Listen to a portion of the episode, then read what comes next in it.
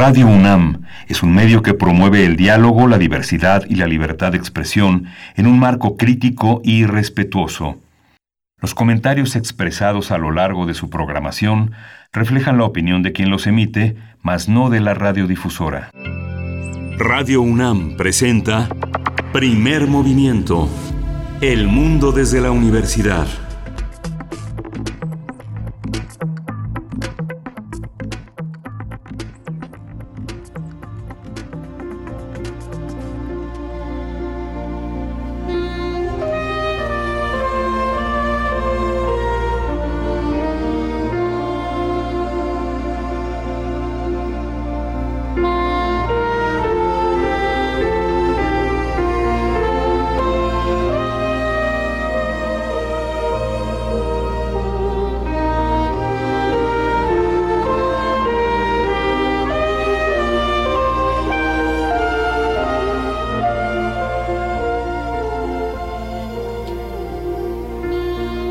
Pues cómo no, cómo no distinguir lo que está sonando y lo que hemos elegido, la producción de esta mañana de lunes 6 de julio para abrir precisamente nuestro programa de hoy. Estamos en primer movimiento y estamos escuchando pues la banda sonora de una gran película que ha marcado pues los corazones de tantas generaciones, Cinema Paradiso.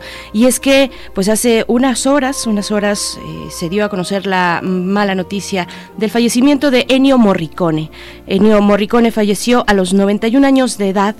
Y bueno, este gran compositor, le debemos, le debemos grandes imágenes sonoras, para, bueno, empezando por Cinema Paradiso, pero el bueno, el malo y el feo, Malena, Los Intocables de Hateful Eight, también eh, una película dirigida por Tarantino y que le dio en 2016 el Oscar precisamente a esta composición sonora cinematográfica. Yo soy Berenice Camacho, les saludo esta mañana, esta mañana que estamos en plena vacación también, ya eh, en la inmersión vacacional de esta universidad y bueno, todo el conjunto de compañeros y compañeras de primer movimiento les damos la bienvenida aquí a estas frecuencias, el 96.1 de FM, el 860 de AM y saludo a mi compañero Miguel Ángel Quemain como cada mañana, también detrás del micrófono y desde su casa todavía guardando, guardando la sana distancia hasta que esto sea posible. Miguel Ángel Quemain, ¿cómo estás? Buenos días. Hola, Berenice Camacho, buenos días.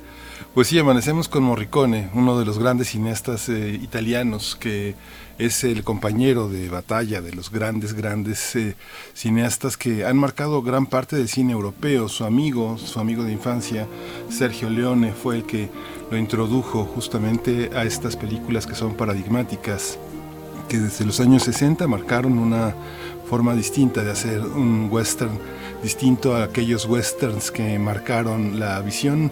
Eh, que Estados Unidos cree que es la visión occidental, pero que marcaron un género como el western. John Wayne fue uno de los eh, precursores más importantes, una manera de hacer el western que eh, justamente Leone marcó de una manera distinta. Lo llamaron el western spaghetti y que se acompañó de este amigo que por un puñado de dólares eh, la muerte tenía un precio, el bueno, el feo y el malo, hasta que llegó su hora. Toda esta serie de películas que como bien dice Berenice, terminaron en, otro tipo de composiciones, como el de Cinema Paradiso o como el de La Misión.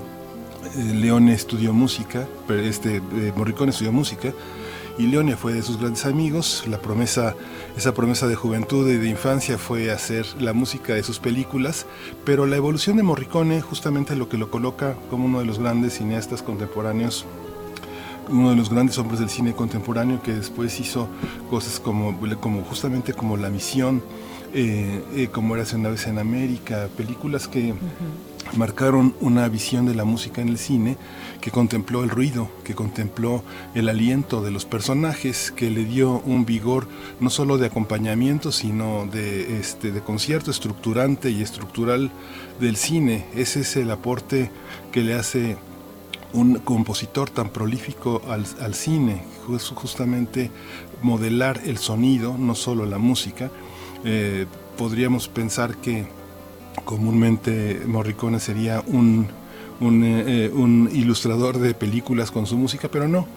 No, justamente es un, es un texto que acompaña a, la, a la película. Si han escuchado completas las bandas sonoras de algunas de sus películas, se darán cuenta de que uno tiene que hacer alto, detener el aliento para escuchar muchas de las escenas que uno recuerda al abrir una puerta, al caer un abismo, al disparar eh, una pistola, al caer alguien herido.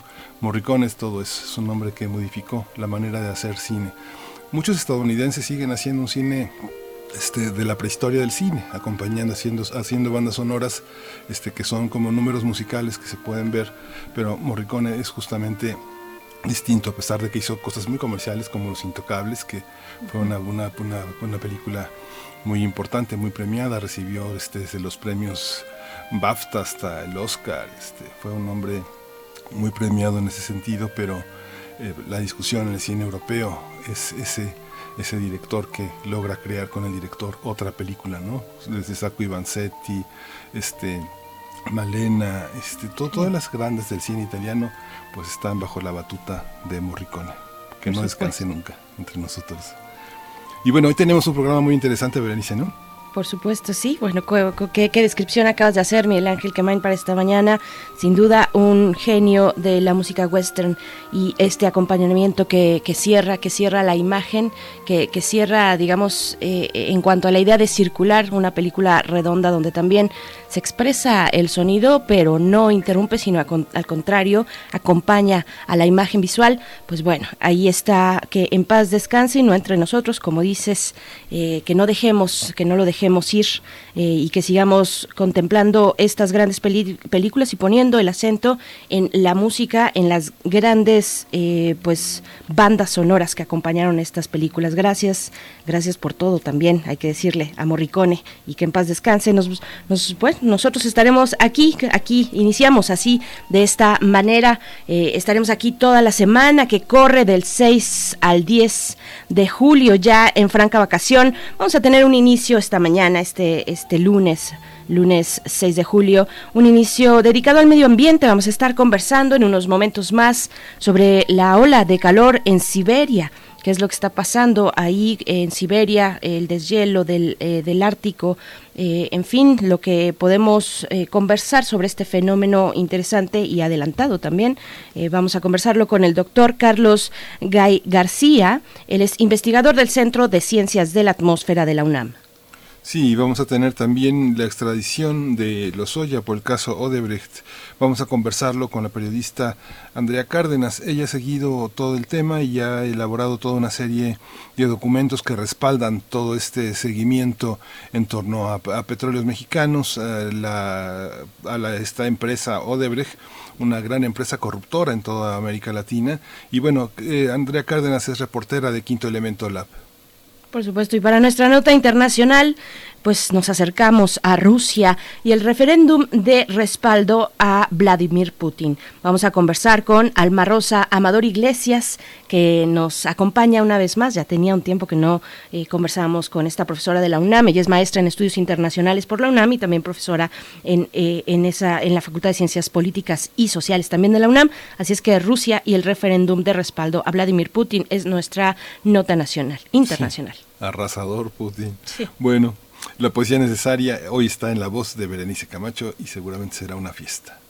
Esperemos que sí, una fiesta bajo este cielo nublado del centro del país. Después tendremos nuestra mesa hacia la tercera hora, nuestra mesa del día. La migración en México es el tema, la migración durante la pandemia. Vamos a conversar con Ana Lorena Delgadillo. Ella es directora de Fundación para la Justicia y el Estado Democrático y pues bueno, eh, una persona que, que, que ha impulsado el trabajo, el trabajo en ese sentido, el trabajo de campo también, de observación y de poner mucha inteligencia a lo que tiene que ver con con la resolución de cuestiones migrantes, eh, a impulsar, a defender los derechos de las personas migrantes en México, pues bueno, vamos a, platicarlo con ella, Ana Lorena Delgadillo, para la mesa de hoy. Sí, y vamos a tener también Biosfera en Equilibrio, la sección que comanda eh, eh, Clementina Equigua y es bióloga. Y justamente el tema es Yo me quedo en casa, recomendaciones para disfrutar la naturaleza en el seno del hogar. Por supuesto, pues bueno, así el eh, recorrido de esta mañana aquí en Primer Movimiento. Vamos a hacer nuestro corte, ya nuestro corte pues habitual, habitual, eh, como amanecimos en información nacional, internacional acerca de la COVID-19 y también lo que ocurre en ese contexto, en ese sentido, dentro de nuestra universidad. Vamos al corte. COVID-19. Ante la pandemia, sigamos informados. Radio UNAM. La Secretaría de Salud informó que el número de decesos por enfermedad de la COVID-19 aumentó a 30.639. De acuerdo con el informe técnico ofrecido ayer por las autoridades sanitarias, los casos confirmados acumulados se incrementaron a 256.848. El gobierno de la Ciudad de México presentó el día de ayer nuevas medidas para la reactivación de actividades en el centro histórico ante la activación también del semáforo naranja de la emergencia sanitaria por el SARS-CoV-2. El documento incluye recomendaciones a comerciantes y habitantes de la zona sobre medidas, medidas para cómo para convertir las calles para uso exclusivo de peatones, el cierre de las estaciones del metro Merced, Zócalo y Allende y la instalación de filtros sanitarios y visitas al centro histórico de acuerdo con la letra del apellido. Mm. En la información internacional, la Organización Mundial de la Salud informó que el número de casos confirmados de SARS-CoV-2 se situó en más de 11.1 millones, mientras que el número de fallecidos son 528.104. América registra más de 5.7 millones de contagios, siendo Estados Unidos el país más afectado, con 2.7 millones de casos. Le sigue Brasil con 1.54 millones, Rusia con 881 mil contagios, la India con 673 mil y Perú con 295 mil casos confirmados. Y para el caso de China, bueno, pues China suspendió las importaciones de carne de cerdo de dos plantas procesadoras de Brasil como parte de las medidas para evitar más contagios de SARS-CoV-2. Brasil es actualmente el segundo país con el mayor número de contagios del nuevo coronavirus a nivel mundial, solo superado por los Estados Unidos. En el caso de la UNAM, Jorge Baruch, responsable de la Clínica de Atención Preventiva del Viajero de la UNAM, recomendó planificar viajes fuera del país hasta finales de diciembre de este año y principios de 2021. Dijo que ante la nueva normalidad será necesario difundir un turismo que priorice la salud individual y colectiva. El también vocero de la Comisión Universitaria para la Atención de la Emergencia del Coronavirus añadió que a partir de ahora las y los turistas se tendrán que acostumbrar a los filtros sanitarios donde se mida la temperatura, los asientos estén separados, el uso obligatorio de cubrebocas y caretas, así como esperar turnos para comer durante un vuelo de avión.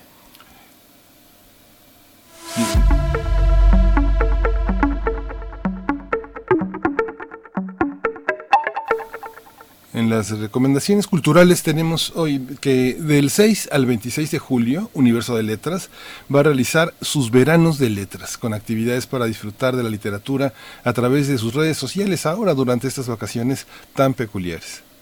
Así es, pues bueno, entre las actividades se encuentran viajes literarios, rallies de lectura, islas de la lectura, abuelos lectores y cuentacuentos, tejedores de historias, así como talleres. Muchos talleres que ustedes podrán consultar en conjunto todas estas actividades si se acercan a la página de Facebook de Universo de Letras, es así, es nada más Universo UNAM en Facebook, en esa red social, y podrán encontrar lo que, pues, finalmente las actividades que nos van a acompañar, que nos podrían acompañar durante este periodo vacacional. Algunos tal vez se animen a, salir eh, efectivamente a otros lugares, a lugares cercanos, pero bueno, para todos y todas aquellas que son, creería yo, la mayoría que se quedan en casa, pues ahí están las opciones de, de Universo de Letras para, para todos ustedes. Y pues bueno, vamos a ir con algo de música. Son las 7 con 18 minutos, lunes 6 de julio. Vamos a escuchar algo de una, esto de una banda rusa, una, una banda de post-punk. Ellos son originarios de la ciudad de Rostov-on-Don, es Motorama y la canción que vamos a escuchar se titula precisamente The New Era.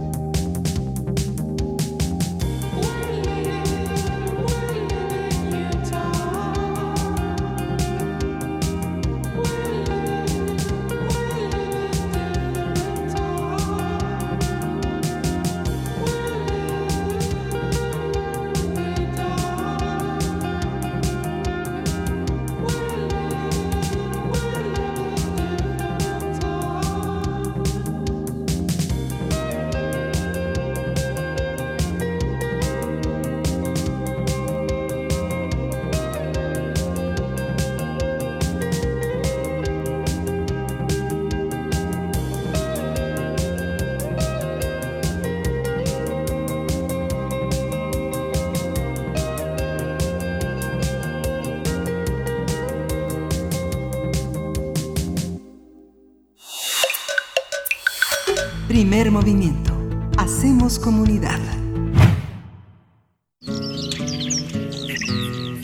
Lunes de Medio Ambiente.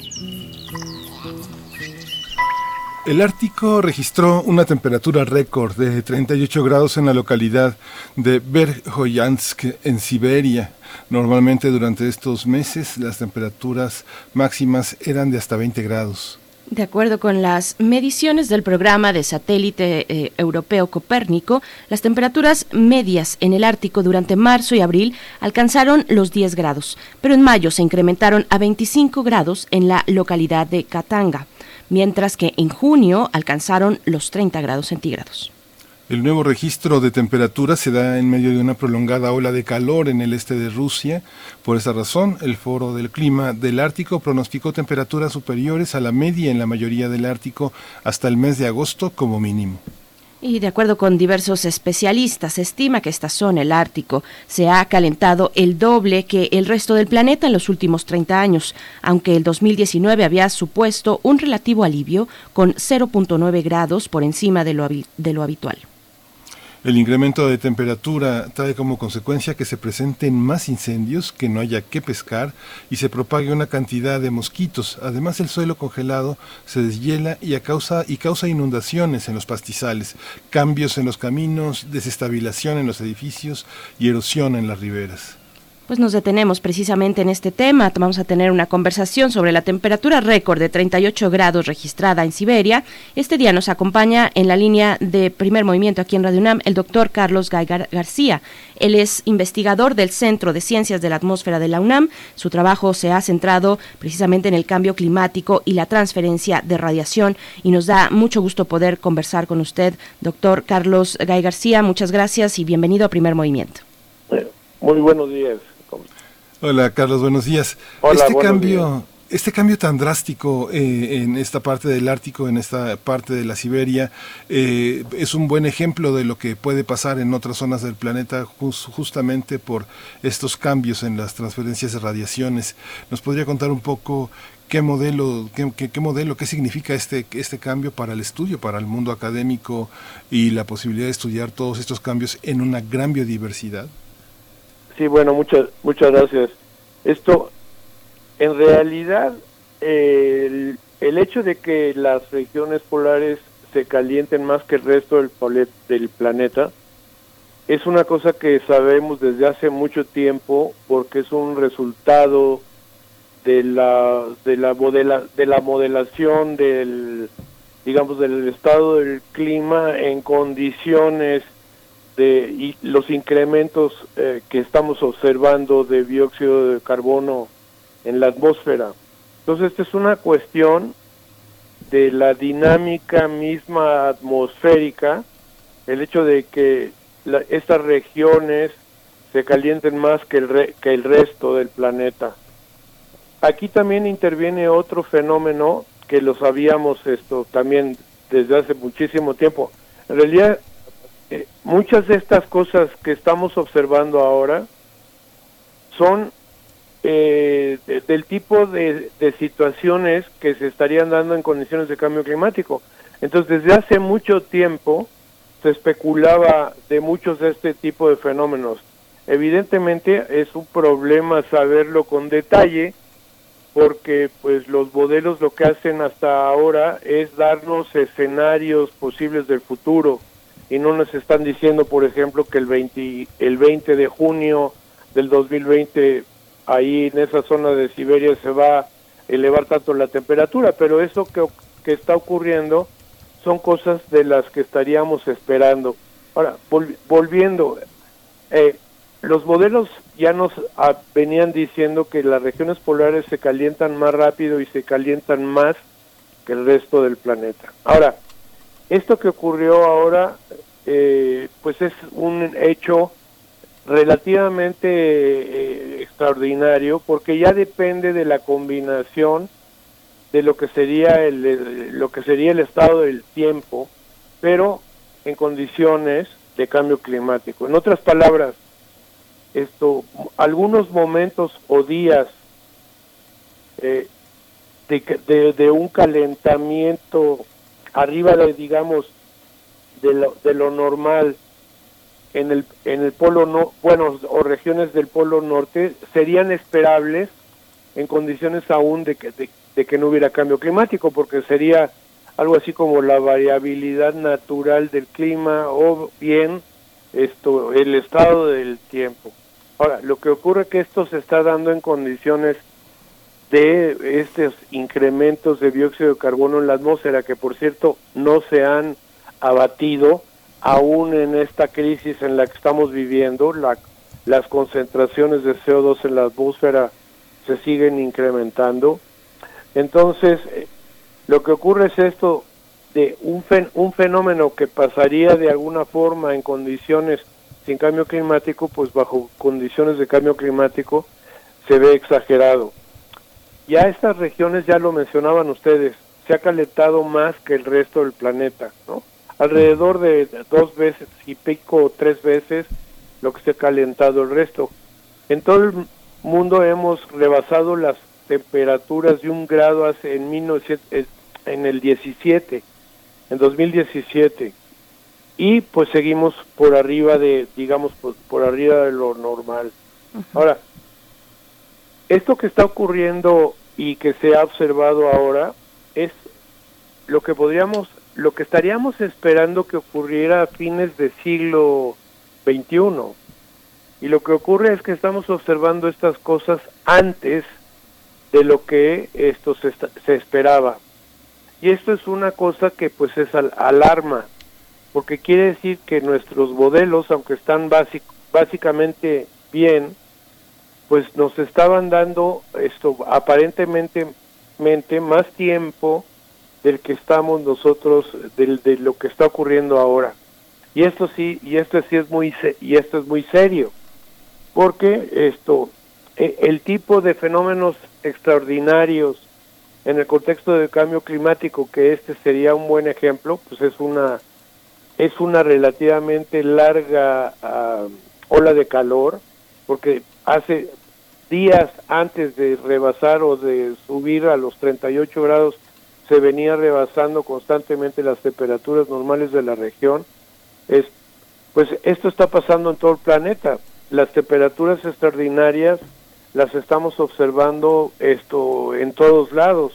Eh, bueno, este es el tipo de, de, efectos que estaríamos viviendo. Otro ejemplo de lo que puede ocurrir es que en el contexto del en el contexto del calentamiento ocurren estos fenómenos que de, variable, de, variabilidad que llevan llevan esto digamos impactan otras cosas como pueden ser ya lo mencionaban los incendios forestales.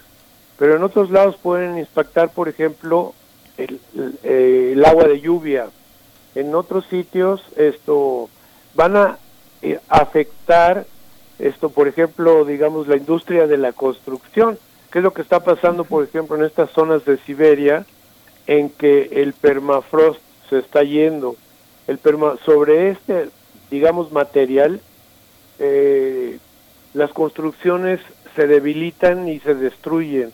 Entonces, el calentamiento, también mencionaron, trae consigo incendios, deshielo, esto que se funda el permafrost, que haya impactos sobre las construcciones, que haya una posibilidad de otro tipo de enfermedades de las que no había con anterioridad. Eh, bueno, mosquitos, por ejemplo, que ya lo mencionaban. O sea, todas estas cosas pueden ocurrir en condiciones de cambio climático. Ahora, déjenme volver un poco al principio. Una de las razones también por las que las regiones polares se calientan más es porque están perdiendo los hielos y nieves que cubren la superficie. El hielo y la nieve son muy buenos reflectores de radiación solar. Las, digamos, las reflejan y las sacan al, al espacio. Lo que ocurre cuando se pierde el hielo y, por ejemplo, se descubre océano, el océano es un, es un efectivo absorbedor de radiación solar. Entonces se calienta más, se calienta más el océano y por lo tanto se calienta la atmósfera. cuando desaparece también la hiela de el hielo de la superficie, este es una, este es una superficie que es reflectora. Al desaparecer el hielo y dejar descubierto el, suelo, este es un buen absorbedor de radiación solar. Entonces se calienta más y a su vez calienta la atmósfera. Y esto pues ocurre más señaladamente en regiones polares donde la condición normal es que haya hielo y que haya reflexión de radiación solar. ¿no? Esto no ocurre en otras regiones del planeta donde o hay vegetación o hay, no sé, arena, etcétera, etcétera. En las regiones polares sí está cambiando este, digamos, característica que se llama el, albe, el albedo de la superficie. Y el albedo de la superficie tiene que ver con esta condición, ¿no? De cambiar su capacidad de reflexión de radiación solar. Donde esta es menor, el calentamiento va a ser mayor. Y en estas regiones polares, bueno, pues se está dando este fenómeno. De ahí que también estos sean regiones que se calientan más que el resto del planeta. Entonces tiene que, aquí es una condición, bueno, lo básico habría que acordarse es que es el aumento de las concentraciones de dióxido de carbono en la atmósfera y que este, este aumento de las concentraciones se deben a la actividad humana, sobre todo la que tiene que ver con la quema de combustibles fósiles. Eh, y, esto es un parte de nuestra civilización moderna que este, tendrá que tendrá que ir cambiando, ¿no? El quemar, bueno, Alemania hace unos pocos días también eliminó la utilización del carbón. Esto en, en muchos sitios se está pensando también sustituir esto el petróleo por electricidad generada a partir de radiación solar. O sea, en, la tendencia es a que los combustibles fósiles desaparezcan. Eh, contrario a lo que nos pasa a nosotros, pero eso son, es harina de otro costal, ¿no? Y lo que nos pues lo que nos enfrentamos son a estos eventos que digamos que el, e, e, este calentamiento extraordinario que está ocurriendo en Siberia, pues en otra escala y en otros lugares también se están dando, con efectos también negativos. Lo de los incendios forestales en todo el planeta que se han ido volviendo más intensos, pues es una cosa que no, no solamente ocurre en Siberia, sino ocurre en Norteamérica, en Europa y nos ocurre a nosotros también. O sea, estos son fenómenos que se van a dar por todos lados, ¿no? Y bueno, pues lo que está ocurriendo también es que estamos viendo cómo se afectan otras, uh, ¿cómo diré? Pues se afectan sectores de actividades, ¿no? Por supuesto. Pues así, así iniciamos este año con estos grandes incendios eh, en, en, Oceanía y, y lo, lo, habíamos cerrado también de esa manera el año anterior. Vaya, es, es, una constante que podemos observar y que está ahí presente la cuestión de los incendios. Yo quisiera preguntarle, doctor Carlos Gay, acerca de la, de, de, la transmisión de, o de la transferencia de, de radiación. ¿Cómo entender este fenómeno que, del cual escuchamos poco? ¿Qué tanto se ve modificado? Ya nos decía, bueno, se modifica más en ciertas eh, zonas del planeta. Eh, que, en otros ecosistemas. ¿Cómo está la medición, el seguimiento de este fenómeno de transferencia de radiación? ¿Qué, tanto, qué tanta evidencia hay de que se pueda modificar a partir del calentamiento global? Bueno, en, en, realidad aquí es, digamos, son las bases del calentamiento global. Déjenme ver, esto funciona a través de un fenómeno que se llama el efecto invernadero. Y el efecto invernadero funciona eh, de la siguiente manera. La radiación solar penetra hasta la superficie del planeta y esa es una cosa que todos nos damos cuenta porque nos miramos los unos a los otros, ¿no? Nosotros nos, nos, nos, nos vemos los unos a los otros porque reflejamos radiación solar. Entonces esa es indudable que está a nuestra altura, digamos, está en la superficie. Esta radiación solar calienta la superficie, ¿no? La radiación solar, bueno, pues está en el visible, si quieren, un poco centrada alrededor del amarillo. Eh, bueno, mm. esta radiación calienta la superficie y este es otro fenómeno que cualquiera de nosotros puede constatar, porque basta salir un día soleado a la calle y tocar el pavimento o poner la mano cerca del pavimento y se dará uno cuenta de que está caliente. Bueno, sin necesidad de tocar el pavimento nos damos cuenta que está caliente y eso es porque estamos detectando radiación infrarroja. Esa radiación infrarroja es la que se absorbe en la atmósfera por una serie de átomos y moléculas, digamos, que son muy básicas. En realidad, por ejemplo, el dióxido de carbono, el vapor de agua, el metano, el óxido nitroso, el ozono, todos estos son gases que son muy eficientes absorbedores de esta radiación de onda larga que se que se observa como caliente, digamos, se observa a nivel humano a, nivel humano de poner la mano, ¿no? Todo esto se puede medir y son las cosas que hemos podido hacer para constatar que este efecto realmente está afectando al planeta. Y esto se puede notar en, en un desbalance de la radiación que se mide, digamos, en el, en el tope de la atmósfera. El tope de la atmósfera lo podríamos poner, dependiendo, digamos, de quién habla, a 11 o a 40 kilómetros, pero en este caso es en la parte alta de nuestra, de nuestra atmósfera. Y ahí estamos midiendo que hay un desbalance entre la energía que entra a la, a la atmósfera y la energía que sale. Ahora está saliendo menos, está saliendo menos de 2 watts de lo que tendría que estar saliendo para estar en balance con la radiación que entra. Ustedes se dan cuenta, aquí estamos hablando de energía que se transmite por energía por por radiación, por luz de diferentes longitudes de onda. Si la atmósfera está perfectamente en equilibrio, la misma radiación que entra tendría que salir, porque si entra más que la que sale, se va a calentar. Si saliera más de la que entra, se estaría enfriando. Y estas son cosas que, bueno, lo podemos nosotros medir más o menos en, sobre todo el planeta y nos estamos dando cuenta de que existe este desbalance. Y esta es la, for y esta es la forma como calentamos a la atmósfera eh, con una combinación, como digo yo, de la radiación solar que penetra, la, el calentamiento de la superficie, la radiación que la superficie emite y la absorción de esta radiación por estos gases que mencioné.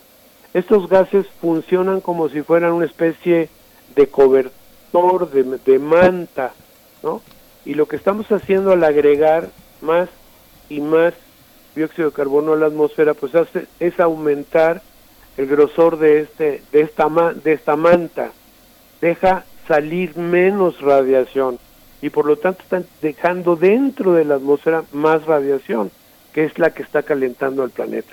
Ahora, de este calentamiento, esta es la energía que tiene la atmósfera para hacer las cosas que hace, ¿no?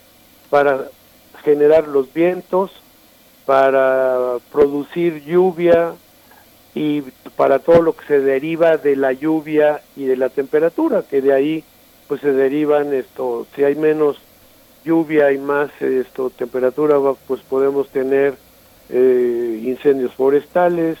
Si hay un poco más de las condiciones para que crezcan los mosquitos y entonces nos infecten de diferentes enfermedades o para que haya enfermedades esto de tipo gastrointestinal, o sea, de la temperatura y de la precipitación y del agua se deriva todo lo demás. La agricultura, necesita agua y necesita temperatura. La ganadería lo mismo, la industria necesita, eh, pues también, por ejemplo, mucha de ella está basada en el, en el agua. También hay procesos en que tenemos que controlar la temperatura para que las cosas salgan bien. Entonces, temperatura y agua y precipitación y lluvia, pues son la base de la vida, es la base de lo que estamos esto y lo que puede, y lo que podemos hacer ¿no? y ahora con esto de pues la industria etcétera que nos ha ayudado a progresar en algunos aspectos, pues ahora estamos esto produciendo este calentamiento que tiene sus efectos, que tiene efectos muy negativos y que tendríamos que estar muy al pendiente de ellos.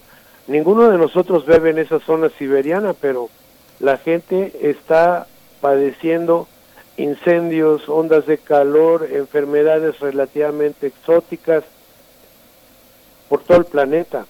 Y esto pues se va a ir poniendo peor y lo malo es que está y va a ocurrir antes de lo que esperábamos, ¿no?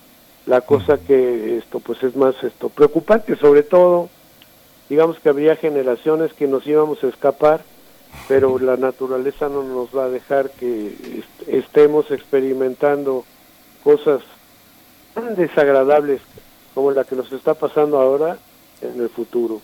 Sí, fíjese que en unos minutos eh, más vamos a hablar de eh, esta esta, esas reformas a la Constitución que se hicieron en Rusia y que avalan la posible reelección de Vladimir Putin hasta después de 2024. Y justamente Putin en su mensaje de fin de año del año 2019 señalaba que una de las cosas que era imposible de probar es que la actividad humana influya en este calentamiento en, Rusia.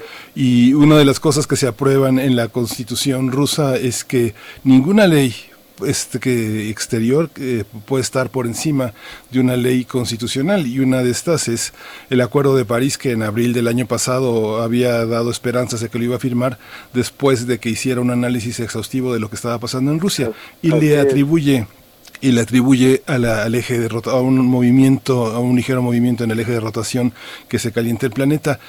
Esta extensión de Rusia, no pensando en la Siberia de la que estamos hablando ahora, una pequeña región oriental, representa por lo menos México cabe siete veces en esa en esta Siberia. ¿Qué es la Siberia y qué significa para el planeta una de las regiones menos pobladas del planeta? Bueno, ahí esto, la, mire, el problema ahora es que el cambio climático no se puede politizar. Es un asunto de ciencia, de modelación, de cómputo, de matemáticas eh, y, de científicos de toda índole. Cuando la ciencia se politiza, estamos fritos. ¿Qué es lo que ha hecho Putin? ¿Qué es lo que ha hecho Trump? ¿Y qué es lo que ha hecho, no lo voy a decir, porque se trata de ciencia. Esto no es para ponerlo en los votos y que la opinión de Putin a mí me interese un pito en condiciones de, cambio climático. Él hará lo que tiene que hacer para jorobar a todo el que se deje y ya. La Siberia pues sí es una región muy amplia y a lo mejor con un espíritu muy solidario para el resto del planeta, él está pensando que la Siberia se va a volver habitable. Y entonces que va a poder acomodar más gente, más industria y que todos van a estar más ricos y más esto comiendo más borscht y etcétera. El punto aquí es que uno puede eh, el cambio climático no es esto digamos, un castigo divino ni es justo, ¿no? No a todo el mundo le va igual.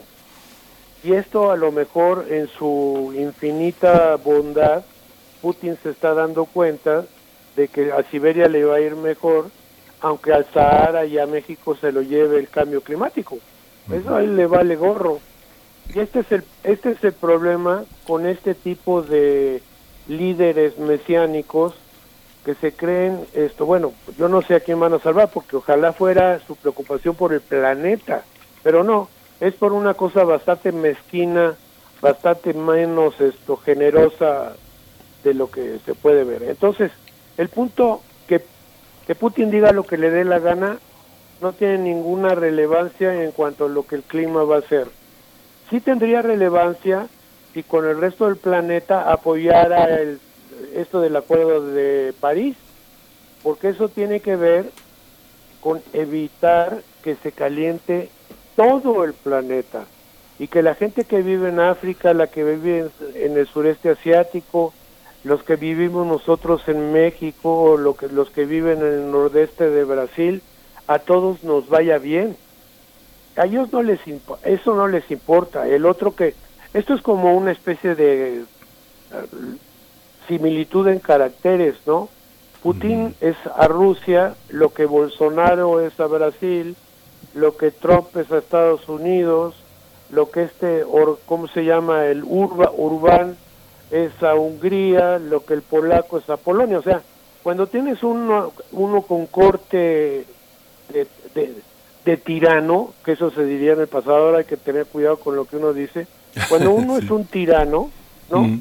Pues se parecen entre ellos y no tienen ninguna esto, simpatía por nadie que no sea por ellos, esa es la verdad, o sea, esto tienen el síndrome de bueno, tienen el síndrome de estos zares de Pedro, el no sé cuántos y de no sé. Me, me salgo de mi tema, pero la verdad es que ellos se meten en mi tema. Y entonces pues uno responde de como puede, pero en realidad sí hay una especie de de, de, de, de síndrome y patología que se le podría asociar a todos estos líderes que en realidad están desconociendo un daño para todo el planeta. Y esto se podría esperar realmente, como digo, porque el cambio climático no es justo. A uno les va a pegar más que a otros. A México le va a pegar más que a otros países. Entonces México no puede confundirse con esos otros países porque no nos va a ir bien. Países muy norteños y sureños les puede ir bien relativamente porque son zonas que se van a calentar más. La agricultura va, va a migrar hacia latitudes más altas, ¿se dan cuenta? Entonces, esos países poco generosos están viendo que van a esto, recibir su agosto en, en estas condiciones y eso es muy grave porque pues van a van a agudizar problemas eh, que de alguna forma esto pues ya se están dando, ¿no? Estas cosas de celo, ahora todo el mundo es más macho que el... Esa es otra cosa, en un contexto de cuestiones de género, estamos teniendo unos líderes más machos que nadie, o sea, son cosas como muy contradictorias, están fuera de época, es como una regresión al siglo XIX o el XVIII, lo que nos está pasando ahora y en, un contexto de vigilancia de, de caras por electrónicas, eh, de celulares que nos podemos ver la cara y que podemos hablar con la gente a miles de kilómetros. Por supuesto. Estamos, habría que tratar de actualizarlos, pero es difícil. Así es, nos estamos viendo la cara y, pareciera que nos ven la cara, doctor Carlos Gay García, investigador del Centro de Ciencias de la Atmósfera de la UNAM. Yo quiero preguntarle, bueno, decía, la agricultura se, se trasladará a regiones más altas, más frías, eso ya lo estamos viendo con el cultivo del café, por ejemplo, aquí en nuestro país, sin, sin irnos tan lejos. Pero quiero preguntarle acerca del permafrost y de aquellos efectos del calentamiento que probablemente ya no tienen eh, una vuelta atrás, una vuelta de retorno. Eh, ¿Cuál es el riesgo del deshielo del permafrost? ¿Cómo afecta al mundo? Algo que pareciera que no se puede no se puede recuperar en sus condiciones precisamente permanentes de una tierra que está congelada desde siempre. Así es. Bueno, lo que pasa es que esto ha habido una gran cantidad de superficie que se encuentra en estas condiciones de estar congelada, de ser tierra congelada. Tierra congelada que quiere decir también mezclada con agua, etcétera, ¿no? Entonces se forma esta cosa que es una mezcla de, digamos, de tierra y hielo sobre lo que se ha construido mucho en latitudes altas. O sea, se ha construido sobre permafrost en, en Alaska, por ejemplo, en Estados Unidos, en Canadá, y no digamos en, en Rusia, que se ha construido mucho sobre este tipo de material. Eh, lo que ocurre es que al calentarse simplemente se funde, se vuelve esto eh, como una, bueno, se vuelve como una especie de lodo y cualquier estructura que haya sido montada e hincada sobre estas sobre esta superficie se va a romper y se va esto se va a destruir. Otra de las cosas que ocurre es que en el permafrost hay metano atrapado. El metano es otro gas de efecto invernadero muy poderoso, veintitantas veces más esto poderoso que el dióxido de carbono. Y este al calentarse esta superficie se libera este tipo, este tipo de gas, ¿no? O sea, cambia, cambia el albedo, también cambia el albedo, cambia la textura de la superficie y todo lo que se encuentra en ello se va a destruir. Se empiezan a destapar estas cosas que se llaman de turba, ¿no? En inglés se dice pit, ¿no? Se calienta también esto que está generalmente o que estaría congelado y también suelta metano entonces lo que está ocurriendo son procesos de retroalimentación sobre el calentamiento global. Entonces todo esto a su vez retroalimenta el calentamiento, el calentamiento va a ocurrir más rápido y estos son los procesos que nosotros estábamos esperando ocurrieran mucho rato y están ocurriendo muy muy rápido. Y este es, el, este es el problema con el permafrost, la liberación, la liberación, bueno, lo principio y lo más inmediato es que cualquier cosa construida ahí está en riesgo de, de, desaparecer. Y por el otro lado también está el hecho de que va a emitir gases de efecto invernadero que van a contribuir con el efecto invernadero y van a contribuir con el calentamiento global. Entonces son procesos de retroalimentación y como les decía, estas cosas de turba, de, que se encuentran también congeladas en, bueno, turba hay en Escocia, esto que con, lo que sirve para saborizar a veces un poco el whisky, por ejemplo, ¿no? eso es bueno, pero lo demás no es bueno. Eh, y este es el tipo de cosas que van a ocurrir, ¿no? Sí, justamente. Esta parte eh, eh, es, es en términos de explotación de, concierto internacional para los académicos, ¿qué proyectos, en qué proyectos participamos como México, como país, como científicos en la, en la Gran Siberia, en esta zona eh, tan afectada por este calentamiento? en Siberia, cero. Cero. No, mira, aquí que la pregunta que me hacen es muy interesante y aquí no es como tirarme un poco de la lengua. Estas son ciencias que debieron haberse apoyado en México con muchos más recursos. Hay muy pocos científicos climáticos en México. Esto, tenemos, bueno, gente involucrada en esto, podríamos hablar quizá de 800 o 1000 científicos en México, pero esto es 10, 10 veces menos de lo que en comparación tienen la mayoría de los países.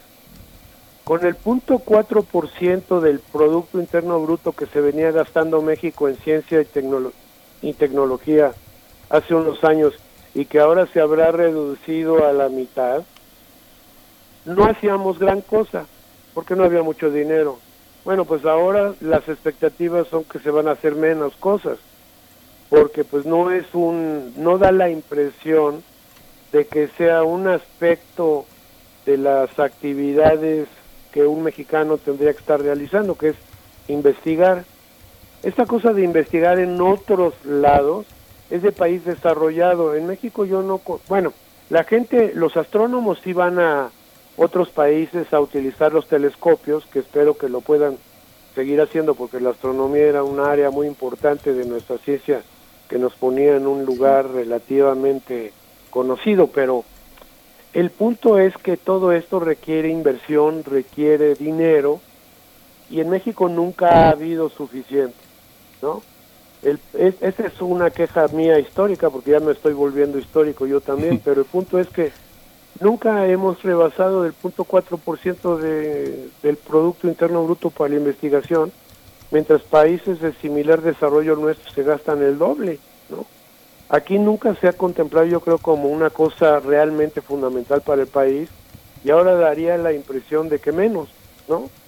Esto, hay conceptos extraños como eh, ¿qué diría yo? Como eh, ciencia mexicana, ¿no? Eh, la ciencia es muy buena o no es muy buena. Y ojalá hubiera mucha ciencia mexicana que nos pudiéramos dedicar muchos a estudiar muchos de los problemas que aquejan el país. Pero esto no quiere decir que hagamos ciencia autóctona o que estemos tocando el tamborín, ¿no?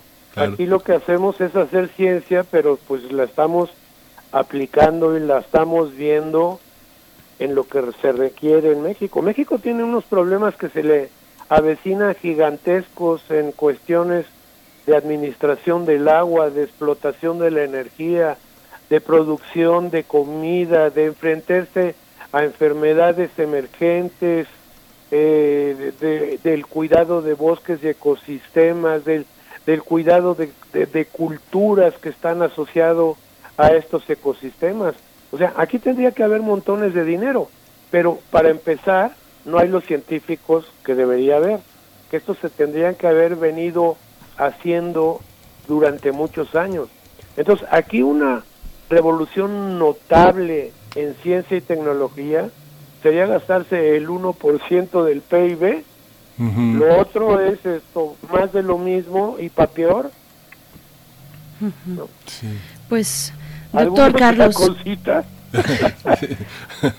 Pues así estamos. Nada alentador este, este panorama eh, para lo que toca a la ciencia mexicana, a la politización también de la ciencia, no solo en México, ya nos explicaba en el mundo entero. Es un recurso, finalmente, el saber y el conocimiento, pues un recurso de poder que se utiliza por parte de los, mandatarios. Generalmente las culturas se han venido desarrollando a medida que han desarrollado fuertemente su, su ciencia y su tecnología y la pongamos bajo la óptica que sea, ¿no? eso es lo que se necesita para curar, eso es lo que se necesita para aprovechar la energía, eso es lo que se necesita para aprovechar el agua, la comida, producir más, esto darle de comer a todo el mundo. Se requiere de eso. Así es, pues doctor Carlos Gay García, investigador del Centro de Ciencias de la Atmósfera de la UNAM, nosotros nos seguiremos acercando precisamente a las y los investigadores de este país, no solamente de nuestra universidad, pero de este país para seguir la pista de lo que ocurre en estos temas, en estos fenómenos naturales que nos afectan, nos afectan a todo el planeta, básicamente, aunque esto esté ocurriendo en Siberia, esta razón de nuestra conversación, la ola de calor en Siberia. Le agradecemos mucho y eh, bueno, felices vacaciones también, que ya estamos en eso aquí en la UNAM. Muchas gracias. ya, me pescaron en, vacaciones y de madrugada, que es una verdadera esfuerzo, digamos. Es una proeza, lo sabemos.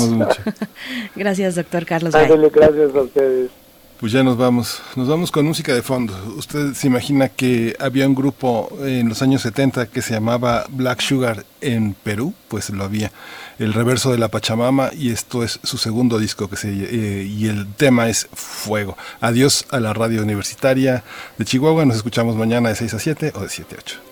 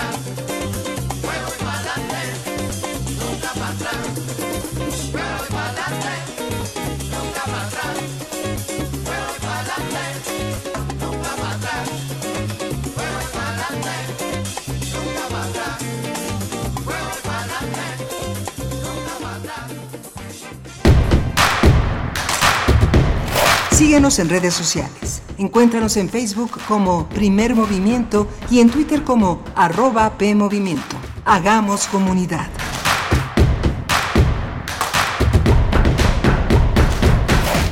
Tuviste tiempo de preparar al país y evitar la crisis, pero para ti, la crisis nos cayó como anillo al dedo Por el coronavirus, las personas se enferman, mueren. ¿Y tú? Tú sigues diciendo que todo está bien, que no va a pasar nada. Dices que vamos a salir adelante. Y tienes razón. Saldremos adelante, pero será gracias al pueblo, porque haremos lo que nos toca. México no se rinde. México resiste. Movimiento Ciudadano. En la temporada de lluvias, tu seguridad y la de los tuyos es lo más importante. El viento extremo y las grandes cantidades de agua reblandecen la tierra, arrastran objetos, provocan inundaciones y desbordan ríos y lagos. Infórmate y atiende las indicaciones oficiales. Ten a la mano un kit de emergencias, ponte a salvo. Y sobre todo, no intentes cruzar ríos, arroyos o pasos a desnivel. Con agua trabaja 24 horas al día por ti. Ayúdanos a protegerte. Gobierno de México. En la imaginación surgen las notas que quedan escritas para siempre en una partitura. Desde ese momento, sin importar cuándo fueron creadas, al tocarlas, se vuelven tiempo presente. Muchos instrumentos se juntarán en el mismo espacio y a una señal nacerá la pieza que entrará por tus oídos. Súmate a la experiencia de revivir la música.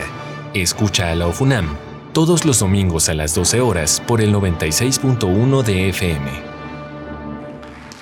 Radio UNAM, Experiencia Sonora.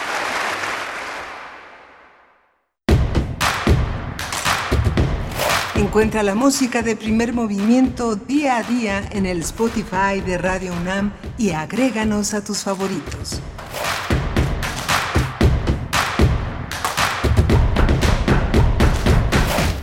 Hola, buenos días. Hoy es lunes 6 eh, de julio y estamos aquí en primer movimiento, atravesando las antenas, las frecuencias de Adolfo Prieto 130, 133 de Radio UNAM. Berenice Camacho del otro lado de la línea. Buenos días, Berenice. ¿Cómo estás, Miguel Ángel Quemain? Buenos días para ti, buenos días para los que se suman a esta transmisión, esta transmisión de lunes.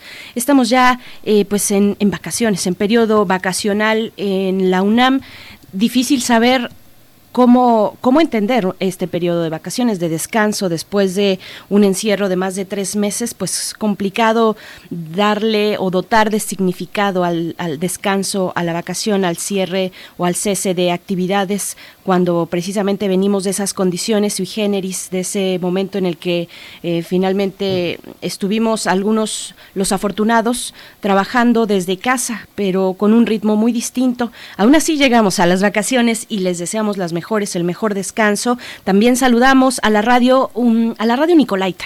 Nos, nos toca y, tenemos la fortuna de enlazarnos hasta allá, de llegar hasta Morelia, Michoacán, a través de la radio Nicolaita. Queridos amigos, amigas de allá, pues un saludo muy grande, bienvenidos todos ustedes. Están nuestras redes sociales para que puedan, podamos ponernos en contacto, hacer comunidad entre universidades a través de estos medios, del medio, de un medio pues tan noble que, que tanto amamos aquí, que es el medio de la radio y pues bueno, estaremos durante la siguiente hora con la radio Nicolaita tratando distintos temas. Eh, vamos a comer, comentar pues esta cuestión eh, que ya se perfila como un hecho, la extradición de Emilio Lozoya por el caso Odebrecht.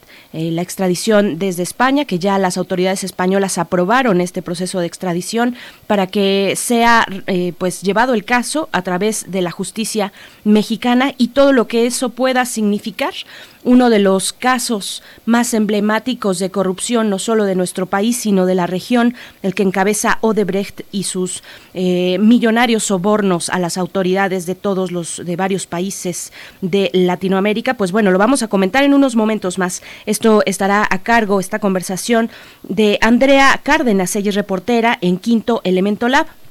Quinto Elemento Lab, que es finalmente una eh, pues un laboratorio periodístico donde eh, se hizo una investigación mm, bastante exhaustiva precisamente sobre el caso de Emilio Lozoya y de Odebrecht. Pues bueno me parece eh, que será que será un momento muy importante. Ya decía el presidente Andrés Manuel López Obrador el caso de Lozoya servirá para limpiar la vida pública del país. Así es que bueno nos acercamos a ese momento que se veía lejano cuando fue la, eh, la aprehensión el año pasado de Emilio Lozoya pero que ahora está eh, más presente y más contundente que, nunca esa posibilidad de que sea eh, llevada a cabo la investigación y el juicio penal hacia Lozoya desde la justicia mexicana, Miguel Ángel.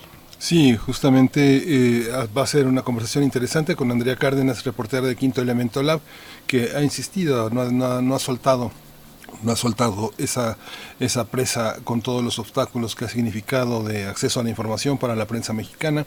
Este hombre protegido desde la administración de Peña Nieto, a la que comprometía tanto su papel como un, uno de los testigos de la corrupción que caracterizó, entre otras eh, este, cosas, a la administración de Enrique Peña Nieto, que finalmente no termina por por sanarse esa putrefacción que dejó el viejo PRI que intentó renovarse, pero que ahora con gracias a todos los elementos que heredaron de 12 años de panismo, pues crecieron.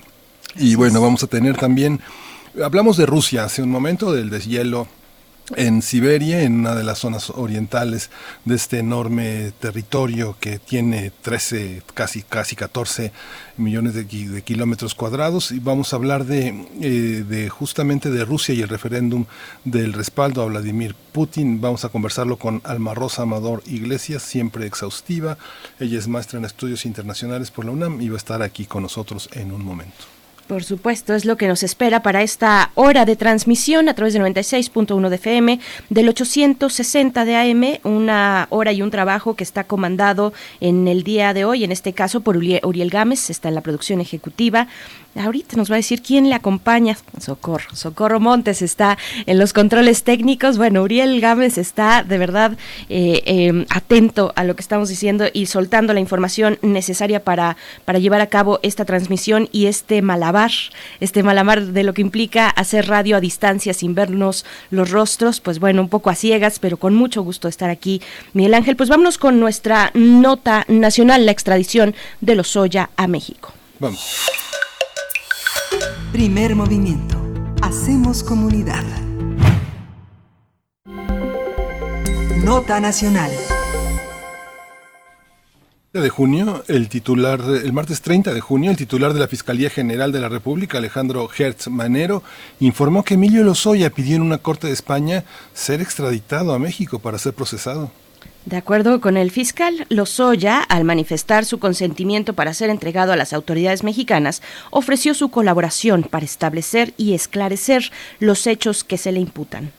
Por su parte, el presidente Andrés Manuel López Obrador dijo que el exdirector de Pemex detenido en Málaga, en España, en febrero pasado, dijo que con la extradición buscará brindar información del caso Odebrecht para obtener beneficios para su posible condena. Al ser cuestionado sobre la, la participación de Lozoya, eh, llegará a, implicar al, al, expresidente Enrique Peña Nieto en la red de corrupción, el mandatario aseguró que no tiene pruebas, pero la Fiscalía realizará las investigaciones correspondientes. Emilio Lozoya está acusado de recibir hasta 10 millones de dólares como soborno de la empresa Odebrecht. Los pagos habrían comenzado en marzo de 2012, cuando Enrique Peña Nieto todavía estaba en campaña. También se investiga al exdirector de Pemex por la compra de agronitrogenados, una planta de fertilizantes propiedad de la empresa Altos Hornos de México, por un valor de 500 millones de dólares, a pesar de que estaba ya valorada en 50 millones de dólares. Tendremos una conversación sobre el caso Odebrecht Lozoya y su colaboración para la justicia mexicana, que hoy nos acompaña Andrea Cárdenas. Ella es reportera de Quinto Elemento Lab y ha realizado la investigación periodística del caso durante los últimos dos años. Andrea, ¿cómo estás? Gracias por estar con nosotros. ¿Qué tal? Muy buenos días, al contrario, muchas gracias a ustedes. Saludos, Miguel Ángel y Berenice. Gracias, Andrea Cárdenas. Al contrario, gracias por estar aquí una vez más.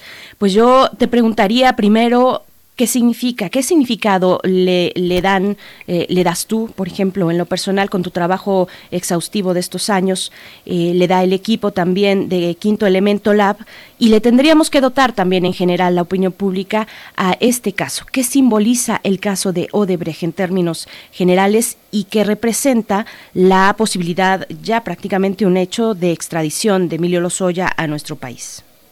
Sí, así es. El día de hoy la Audiencia Nacional Española acordó precisamente esta extradición a México del exdirector general de Petróleos Mexicanos, Emilio Lozoya para ser juzgado por un presunto fraude de 280 millones de dólares en México.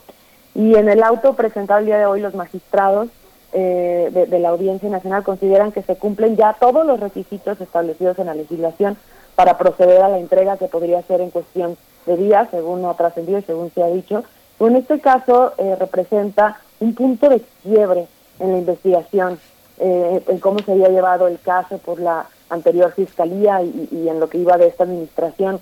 Según ha dicho el propio presidente López Obrador y el fiscal Alejandro Gertz Lozoya está dispuesto a dar a conocer todo lo que sucedió con relación a los sobornos de Odebrecht. Vamos a ver hasta dónde avanzan las investigaciones, porque hasta ahora hay que recordar que Emilio Lozoya era el único imputado, el único exfuncionario público imputado por este caso de corrupción pública, de corrupción corporativa, en la que una empresa eh, constructora brasileña sobornó a, a, este exfuncionario público del más alto nivel de gobierno, de los más allegados al expresidente Enrique Peña Nieto, a cambio de contratos eh, de obra pública durante su paso, durante su gestión por por la Dirección de Petróleos Mexicanos, ¿no? Entonces es, es un punto de quiebre porque se espera que Lozoya, eh, a cambio de que haya una reducción de las penas, a cambio de que tenga beneficios en la forma en que se lleve su proceso aquí en México, no sabemos qué tipo de beneficios, pero pueda aportar pruebas contundentes y elementos que ayuden a desentrañar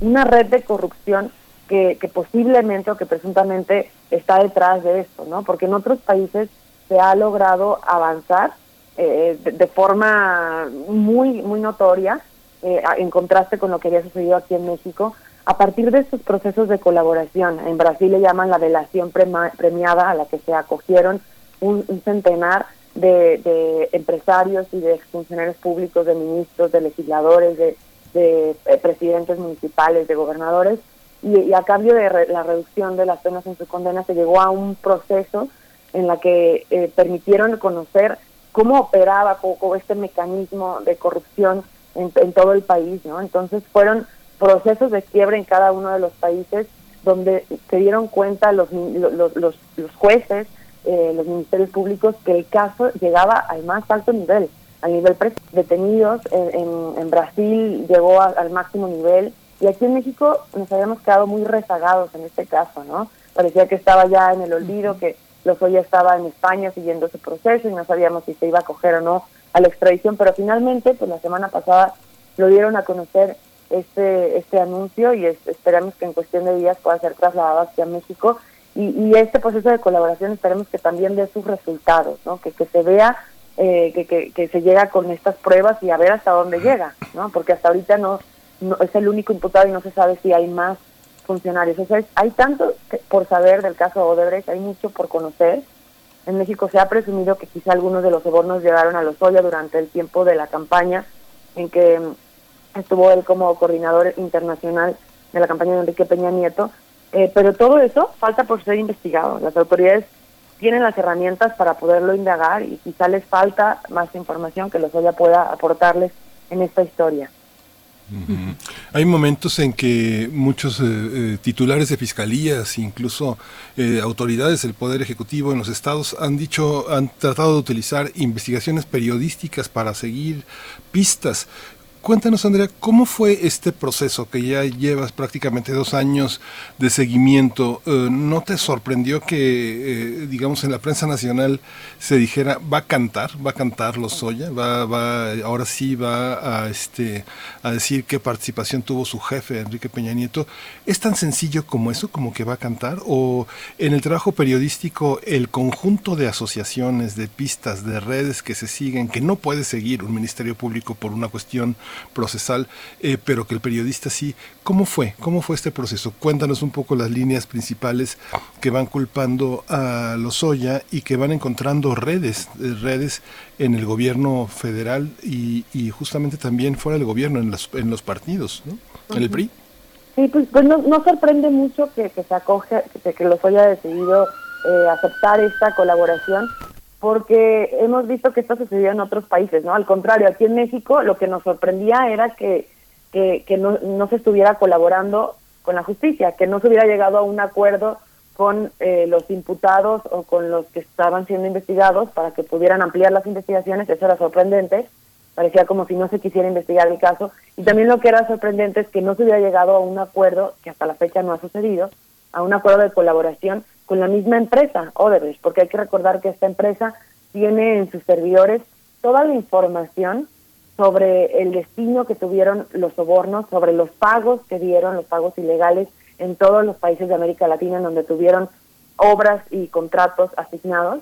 Entonces, eh, esta empresa mandó dos cartas a la Fiscalía, eh, primero a la administración pasada y luego iniciando la administración de López Obrador, y nunca recibió respuesta, no, no parecía que no había un interés de, cooperar y que pues al no haber una respuesta y al no haber un acuerdo de colaboración, México no podría tener acceso a todas estas pruebas y a todas estas evidencias, más que por la vía eh, larga, digamos, a través de solicitudes de cooperación internacional. En fin, entonces, eh, pues sí nos sorprende porque en otros países sucedió esto y se procesaron presidentes, expresidentes, empresarios, jueces y todos los involucrados en este esquema altamente corruptor, ¿no? Que fue diseñado por este por esta empresa constructora de las más poderosas de América Latina, Odebrecht, y, y que al final le redundó en negocios y contratos multimillonarios en México y, en otros países, ¿no? Entonces, aquí, eh, pues la investigación que, que realizamos desde hace dos años eh, fue contundente para poder eh, evidenciar y poner ante, ante la opinión pública cómo, cómo se estaba llevando a cabo esta trama en América Latina. Nosotros eh, nos unimos con otros países de América Latina, entre ellos Brasil, Perú, Ecuador, Panamá, Venezuela eh, y otros países, Colombia, por ejemplo, también Argentina, para poder investigar este caso, porque es un caso de corrupción transnacional que tenía tantas aristas de investigación, un caso tan complejo, tan difícil de entender y de investigar por sí mismo. Entonces, a través de estas alianzas es que logramos ir viendo cómo, cómo, cómo la empresa Odebrecht eh, implantó este mecanismo corruptor, cómo diseñó estas redes de corrupción en todos los países en donde estuvo presencia. Y aquí en México sí, lo que sí nos sorprendía es que, pues cómo, nada más un funcionario, un exfuncionario público haya sido el único que, receptor de los sobornos cuando en otros países hijos de expresidentes o los mismos expresidentes eh, abarcaban esta trama, ¿no? Entonces, bueno, desde ahí, en, desde agosto de 2017, Quinto Elemento Lab difundió una serie de videos de tres ex colaboradores de, de la empresa Odebrecht que se acogieron a este proceso de la delación premiada, premiada en Brasil, en donde confesaron a la justicia brasileña el, haber entregado 10 millones de dólares en materia de sobornos a Emilio Lozoya, primero como eh, funcionario de campaña de Peña Nieto y después como director general de Petróleos Mexicanos. Y a partir de aquí eh, se empiezan a documentar las investigaciones. En enero de 2017 la Fiscalía General inicia una investigación por esta trama de corrupción, por el delito de cohecho, y hoy eh, se le está em, imputando y atribuyendo a, Emilio Lozoya este el delito de cohecho, asociación ilícita y operaciones con recursos de procedencia ilícita, ¿no? Desde entonces, bueno, ha habido varias investigaciones sobre este caso, también se documentó, se documentó en quinto elemento en 2018, en agosto de 2018, eh, cómo se realizó una, una planta, una, una, perdón, una compra por una planta de fertilizantes a la empresa Altos Hornos, eh, que fue una planta que estuvo inactiva durante 14 años. Los informes de la misma auditoría desaconsejaban la compra de esta planta. Pero finalmente la, la petrolera adquirió este inmueble por 264 millones de dólares eh, y, y, se documentó en esta investigación de quinto elemento cómo este fraude se, se, produjo, cómo se produjo un fraude en, en, la compra de esta planta de fertilizantes eh, y cómo se realizaron pagos de altos hornos a Emilio Lozoya cuando no había ninguna relación comercial aparente entre una empresa de Lozoya y Altos Hornos. Hay que recordar que también el exdirector de Altos Hornos está preso eh, por por esta está siendo imputado por esta compra, por estos sobornos, por estos pagos que se realizaron cinco transferencias de 3.4 millones de dólares a una cuenta bancaria en Suiza a nombre de una empresa de Lozoya. Y bueno, estos, estas son partes de las investigaciones que hemos documentado y todavía, insisto, hay mucho, mucho por conocer en este caso, ¿no? Todavía no, no se sabe hasta dónde el alcance que, tuvo, si los pagos llegaron al expresidente Enrique Peña Nieto o a algún otro de los ex colaboradores o ex secretarios como Luis Villegaray, eh, porque ya el abogado, el ex abogado, porque ya no es abogado de Lozoya, Javier Coyo Trejo había insistido y había dicho que, que en México no se movía un dedo sin la, el aval, sin la autorización del presidente en aquel entonces Peña Nieto, ¿no? Entonces, aparentemente la defensa daba a entender y tenía o decían tener indicios de que había más involucrados y de que su cliente no era el único eh, que había recibido sobornos ni el único beneficiado por estos pagos ilegales de la empresa Odebrecht aquí en México. Entonces vamos a ver hasta dónde llega y las autoridades están obligadas, a, insisto, a llegar al fondo de este asunto y más y ahora van a tener todas estas pruebas que tendría que estar obligado a presentar el exdirector de Petróleos Mexicanos. Y es que, bueno, es prácticamente una pregunta retórica la que te voy a hacer, pero ¿es posible? ¿Es posible pensar eh, en, que solamente la responsabilidad de, de, acciones como esta, de, de, acciones corruptas de este nivel, recaigan solamente en un personaje, en un personaje que es clave, un personaje que tiene una gran relevancia dentro de toda una configuración de otros personajes y hombres y mujeres del poder que dentro de la esfera de, ese poder que, que, se configura en torno al expresidente Enrique Peña Nieto, eso es, es, es probable, es una posibilidad. Y esto me lleva en realidad a preguntarte, Andrea Cárdenas, reportera en Quinto Elemento Lab, ¿cuáles son las otras preguntas, las preguntas que ustedes que han estado siguiendo la pista junto con eh, otros equipos de, de, reporteros y periodistas de la región, cuáles son las preguntas que se hacen todavía para la trama mexicana, para el caso mexicano, qué nos falta por supuesto, además de saber si esto topará hasta el más alto nivel, que es el del expresidente Enrique Peña Nieto, pero ¿cuáles son las preguntas que nos falta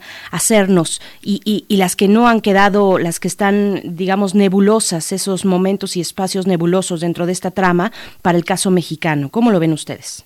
Pues sí, si, si, vemos lo que ha sucedido y la evidencia que aportaron estos procesos de colaboración en otros países, vemos que alcanzaron unos resultados que aquí en México estamos lejos, o al menos hemos visto que, vaya por acá el, camino de la justicia, ¿no? Pero, por ejemplo, en Panamá, los fiscales imputaron a más de 80 personas. En Ecuador fue procesado un ex vicepresidente y el expresidente está siendo investigado por delincuencia organizada junto con otros siete ex colaboradores del más alto nivel. En Brasil, en Brasil ya conocemos la historia eh, de cómo fue condenado Lula da Silva y otros cientos de colaboradores del gobierno. En Perú la investigación alcanzó a cuatro expresidentes. Entonces, las preguntas que nos hacemos aquí en México es, ¿a quién más alcanza este proceso? no Esta red de corrupción, ¿hasta dónde llega? ¿Hasta cuántos y quiénes son los funcionarios, exfuncionarios públicos involucrados en esta trama que le permitieron a esta empresa Odebrecht llevarse jugosos contratos millonarios durante la administración, no solamente de Enrique Peña Nieto, sino durante administraciones anteriores, ¿no? porque Odebrecht llegó a México a finales de los años 90. Entonces es una historia eh, de décadas de participación que se siguió de la investigación en otros países, como Perú, decíamos ahorita, alcanzó a cuatro expresidentes desde el año, desde la presidencia de Alejandro Toledo desde el año 2001 hasta la de Ollanta Humala que concluye en 2016, ¿no? que también estuvo en la cárcel nueve meses. Pero aquí en México entonces nos preguntamos eso, ¿hasta dónde llega esta trama? ¿Nada más se va a centrar la investigación en Emilio Lozoya o van a investigar si, si Enrique Peña Nieto recibió sobornos o si los propios exsecretarios como mencionábamos, Luigi de Garay, que también se ha mencionado su nombre en esta trama por la misma defensa de, de Emilio Lozoya, eh, también tuvo participación en esto, ¿no? Porque eh, sí resulta increíble que nada más sea una persona, que nada más las, las investigaciones recaigan en, en Emilio Lozoya, cuando en otros países vemos que abarcaron a cientos y decenas de personas, ¿no? Porque esta empresa no apostaba, cuando iba a un país y cuando estaban en, eh, porque generalmente llegaba en el dinero en los procesos electorales, ¿no? Y no apostaban nada más por el candidato más fuerte, también apostaban por eh, la oposición o por el segundo o el tercer lugar, por si no llegaba el más fuerte, tener asegurada su carta, ¿no? Entonces, hay que investigar en los procesos electorales en los que Odebrecht estuvo presente, porque también se ha dicho y hay indicios de que estuvo eh, en las campañas de Veracruz eh, y de Tamaulipas, de Veracruz cuando estuvo Javier Duarte, ya también se han publicado investigaciones sobre ello al respecto. Javier Duarte lo ha negado rotundamente desde prisión, eh, pero hay empresas en Veracruz y en, Tamaulipas que han recibido eh, dinero también de, esta empresa Odebrecht y hay que investigar también no nada más a nivel federal, sino en otros estados la participación que tuvo esta empresa en los procesos electorales. No es raro escuchar en medios, lo hemos escuchado, sobre todo la gente que tiene más de 30 años trabajando, eh, cosas como no te metas con eso, o, tal persona que estás investigando es amigo del director del periódico o es socio. ¿Cómo eh, escuchar al presidente decir que no hay suficientes pruebas? pues es fuerte en el sentido en el que como periodista muestras que los, las dificultades de acceso a la información son sospechosas siempre. ¿Cómo, cómo ha sido este registro? ¿Cuáles son, ¿Cuáles son los puntos que hay que investigar, Andrea? ¿Cuáles son las pistas que tendría que tener la, la Fiscalía? Que por una cuestión nuevamente de procedimiento es difícil que ellos hagan o que ellos eh, eh, digan sin que exista una cuestión persecutoria sobre figuras del pasado. Alguien puede pensar, todos los mexicanos pueden pensar de esta frase, todos los mexicanos piensan o todos los mexicanos sienten, este, pero mucha gente sabe que o dice saber que hay una corrupción enorme en el gobierno anterior, pero ¿por dónde empezar sin que sea una cuestión persecutoria, sin que se le impute a la administración de la Cuarta Transformación esa persecución de los inocentes hombres del pasado? Pues el mismo fiscal Alejandro Gresmanero dice ¿no? que tuvo que iniciar, eh, digamos, la investigación de este caso porque no, no había pruebas y elementos contundentes cuando se llega a, a la fiscalía y se hacer un recuento y un estudio de lo que en el expediente se había investigado, pues no era suficientemente fuerte como para poder eh, llevarlo y vincularlo a proceso. Entonces se hace un recuento, se hace una, es lo que él menciona, ¿no? Se hacen solicitudes de colaboración a otros países para poder robustecer esta investigación. Y bueno, así como bien dices, eh, no se tendría que, politizar ni que, se tendría aquí que llevar claramente la investigación con total eh, transparencia, y esto lo han dicho organizaciones civiles que la semana pasada se pronunciaron como Transparencia Mexicana, donde lanzaron un llamado al Poder Judicial de la Federación para garantizar la publicidad de este asunto. ¿no? Recordaron también que en algunos países de Sudamérica se transmitieron estas sesiones de, estas, audiencias por, a través de medios digitales, de, de las audiencias de los procesos vinculados al caso Odebrecht, y de acuerdo con la Constitución, esta audiencia, la de Emilio Lozoya, debe ser pública y podría ser presenciada por cualquier persona. Sin embargo, hay que recordar que ahorita por el COVID eh, hubo unos lineamientos que aprobó hace unas semanas el Poder Judicial de la Federación para que estas audiencias se mantuvieran a, puerta cerrada con, con, el fin de reducir los contagios o los riesgos por esta pandemia, ¿no? Entonces, hay que, eh, yo creo que una forma de, de transparentar cómo se lleva a cabo esta investigación bueno, vaya, la investigación ya está armada, los expedientes ya están en manos de los jueces, las dos órdenes de aprehensión ya están bien documentadas con todos los delitos por los cuales se está solicitando, la, se solicitó la captura en su momento de Emilio Lozoya y en una segunda instancia la extradición. Nosotros tuvimos acceso a una de las órdenes de captura y, y sí estaba bien documentada, tengo que decirlo, con todas las pruebas y con todas las evidencias en manos de la Fiscalía eh, nos dimos cuenta de que se tuvieron, se tuvo acceso a información procedente de Brasil, a información procedente de Suiza, eh, a través de las solicitudes de cooperación jurídica internacional, lograron armar el caso, eh, con lo que también lograron investigar aquí en México desde las cuentas bancarias de Emilio Lozoya, lograron ibanar cómo se llevaron a cabo todos estos pagos ilegales de a la empresa Altos Hornos, a las cuentas de Emilio Lozoya en Suiza, y cómo de esas cuentas salió el dinero para comprar las residencias eh, en la Ciudad de México y en Ixtapa a nombre de su esposa. Entonces, o sea, vaya, se tienen todos los elementos y toda la evidencia. Eh, no sabemos si es toda la evidencia que se tenga, eh, pero es precisamente lo que tiene que reconstruir la autoridad. Pero ahora lo que sigue es que haya transparencia en este proceso, ¿no? Y, y, secundar, bueno, el llamado de estas organizaciones civiles donde piden que, que haya publicidad donde piden que estas audiencias sean públicas y sean abiertas y, y, es lo que debería de proceder para que no haya ningún que no se preste a dudas y que no haya ningún cuestionamiento por parte de la sociedad civil que está interesada en darle seguimiento a este caso.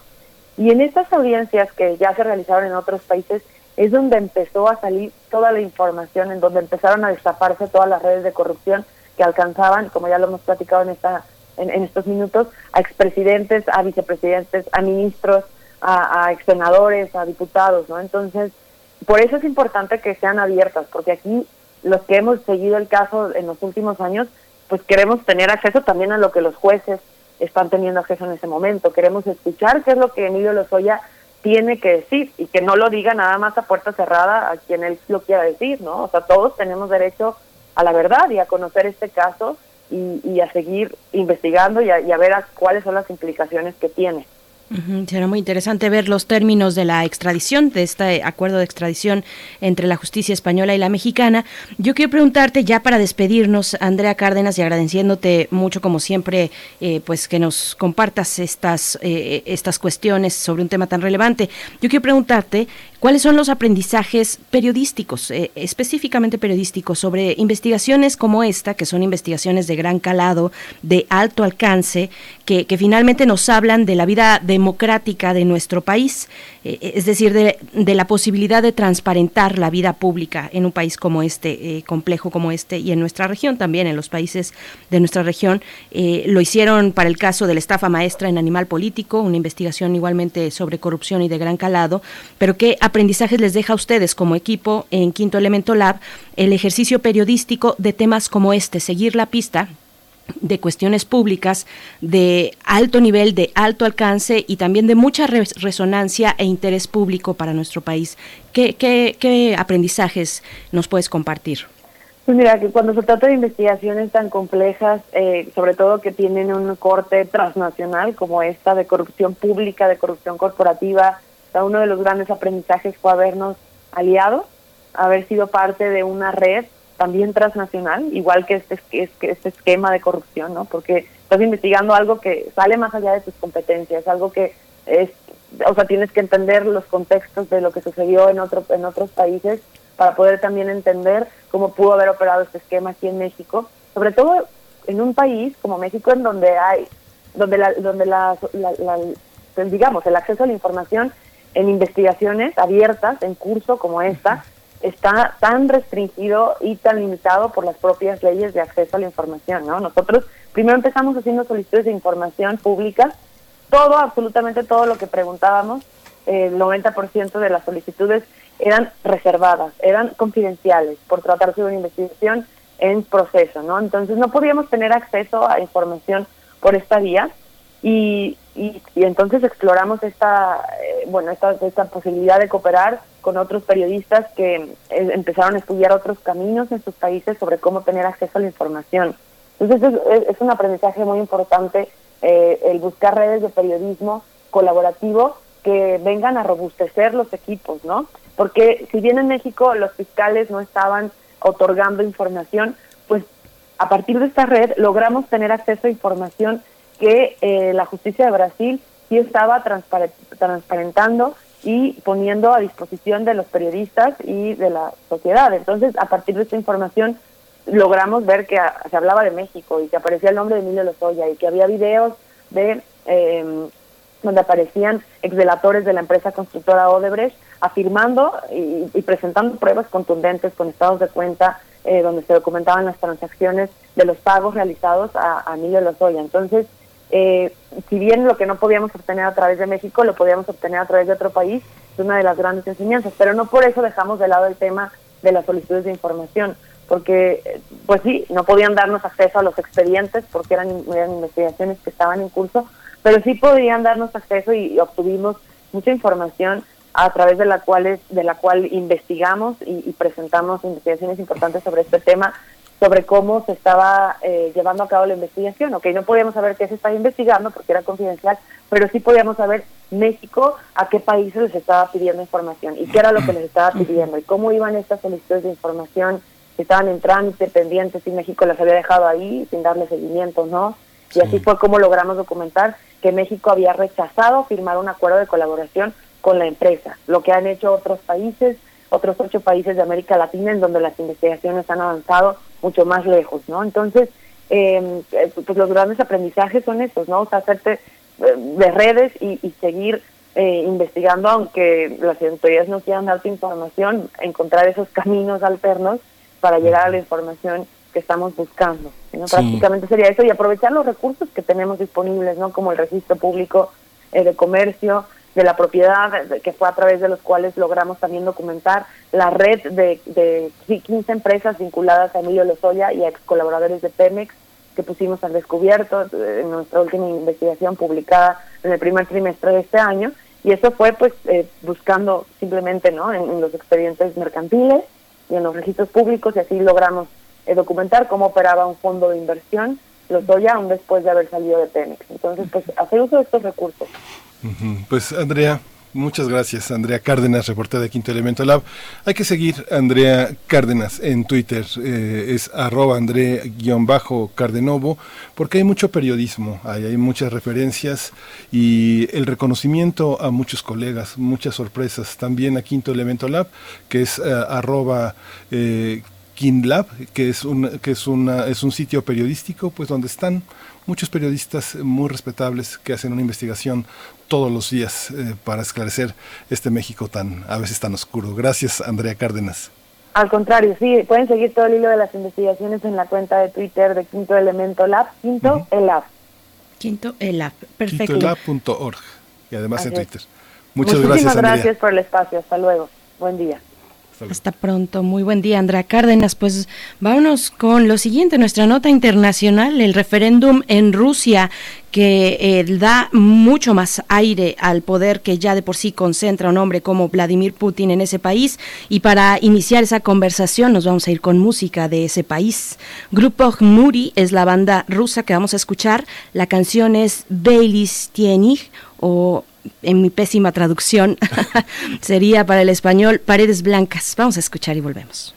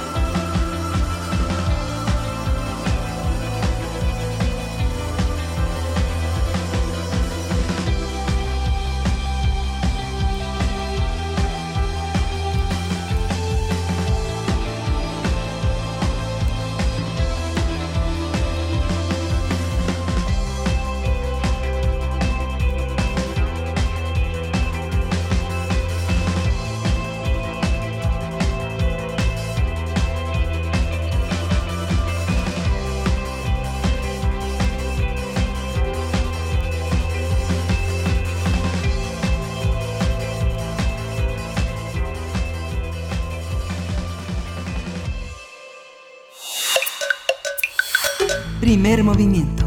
Hacemos comunidad. Nota Internacional. presidente Vladimir Putin logró una victoria rotunda en su intento de mantenerse en el poder hasta mediados de la próxima década, ya que el pasado primero de julio los rusos votaron a favor de respaldar el statu quo político del país a través de un referéndum que le permitiría aspirar a dos periodos más de gobierno luego de 2024 cuando finalice el suyo. De acuerdo con los resultados preliminares, el 73% de los rusos aprobaron una reforma constitucional, la reforma constitucional de Putin, que según sus detractores servirá para perpetuar su control sobre Rusia después de 20 años ya en el poder. El resultado del referéndum avala las reformas que ya habían sido aprobadas por el Poder Legislativo al comienzo de este año, para evitar un exceso de afluencia a los colegios electorales sin que se afectara la participación rusa.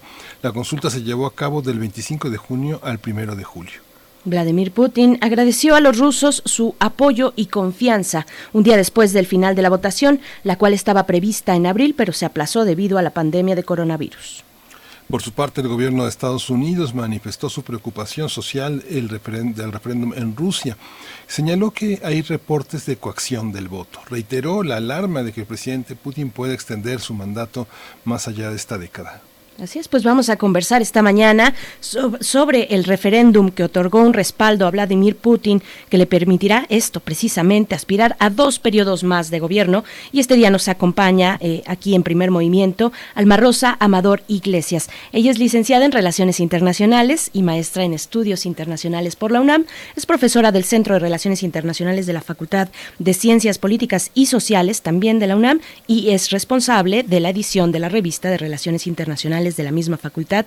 Ha estado con nosotros en diversas ocasiones y siempre nos da mucho gusto platicar contigo, doctora eh, Alma Rosa Amador Iglesias. ¿Cómo te encuentras esta mañana? Ya en plena vacación y te agradecemos mucho que, que platiques con nosotros en estos momentos de descanso.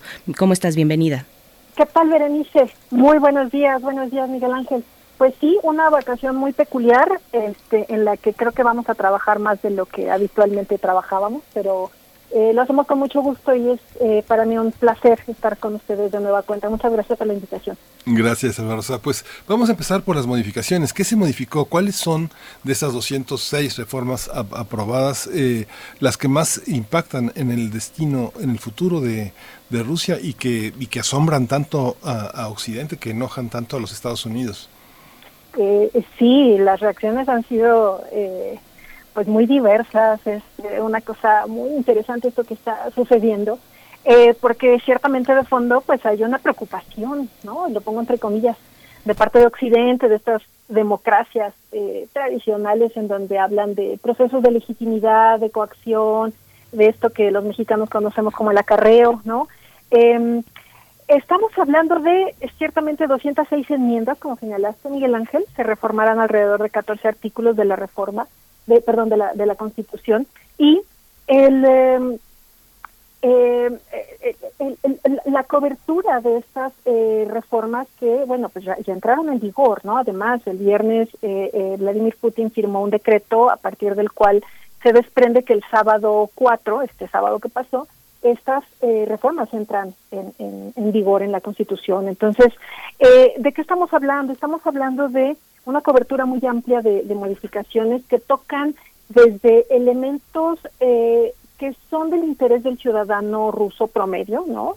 Eh, hasta esta polémica perpetuación, eh, por posibilidad de perpetuación del poder de Vladimir Putin hasta 2036 y cuestiones que probablemente ahorita no se están haciendo eh, lo patentes que deberían, pero creo que están implicando una serie de circunstancias a largo plazo sobre las que sí tenemos que poner atención.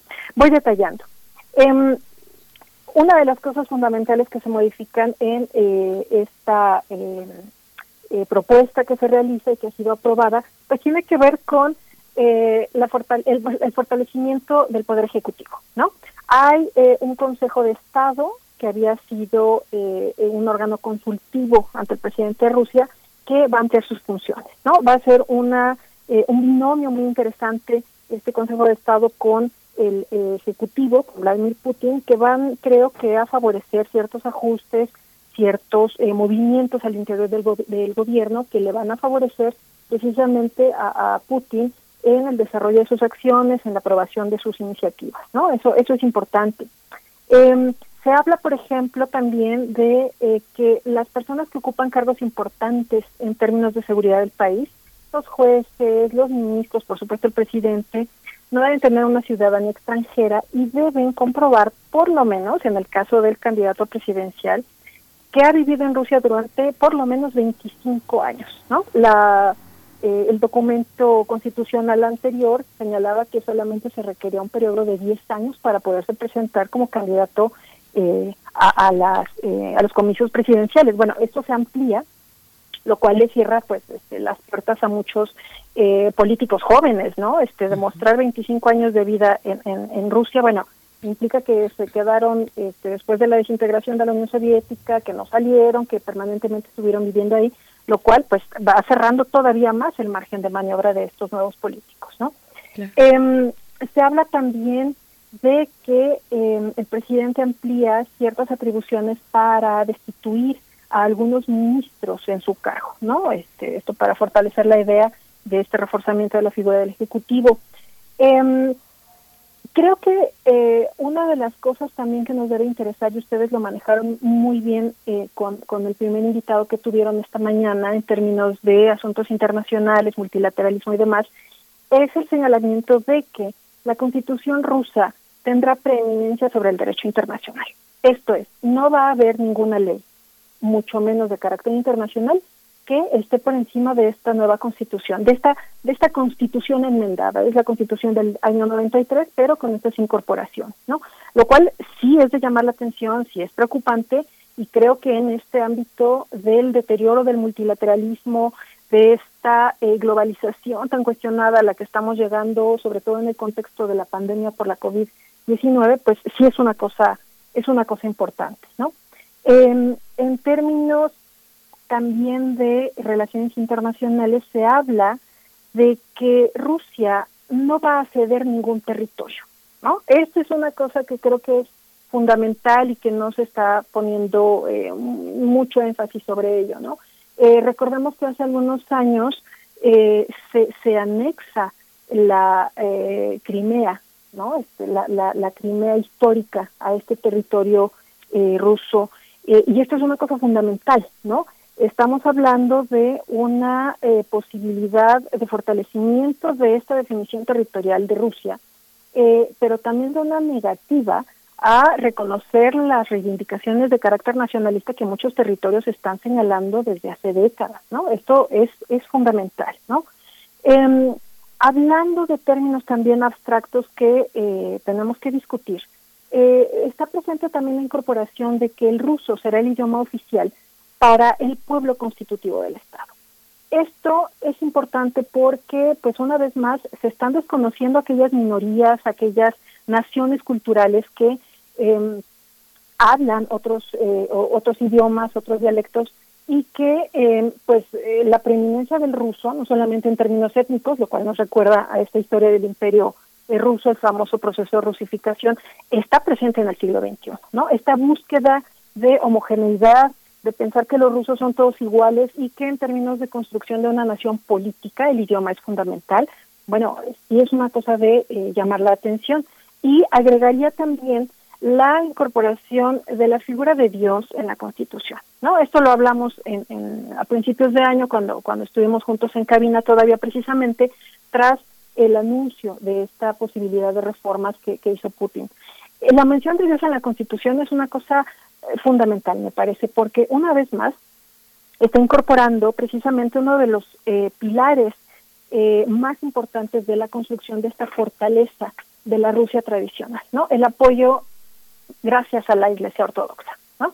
La incorporación de esta figura de Dios es una cosa que en estricto sentido debería eh, pues estar relacionada con el ámbito de lo individual, de las libertades de credo, etcétera, etcétera, pero es una cosa que respalda precisamente este binomio que se está construyendo de nueva cuenta, acompañando a eh, el poder político por un lado y por otra parte a la eh, Iglesia Ortodoxa con esta gran capacidad de influencia, ¿no?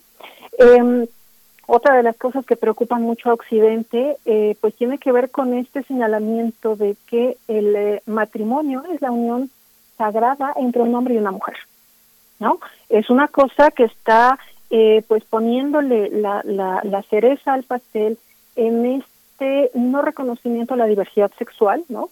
que eh, pues conocemos que está sucediendo desde hace mucho tiempo en, en Rusia, ¿no?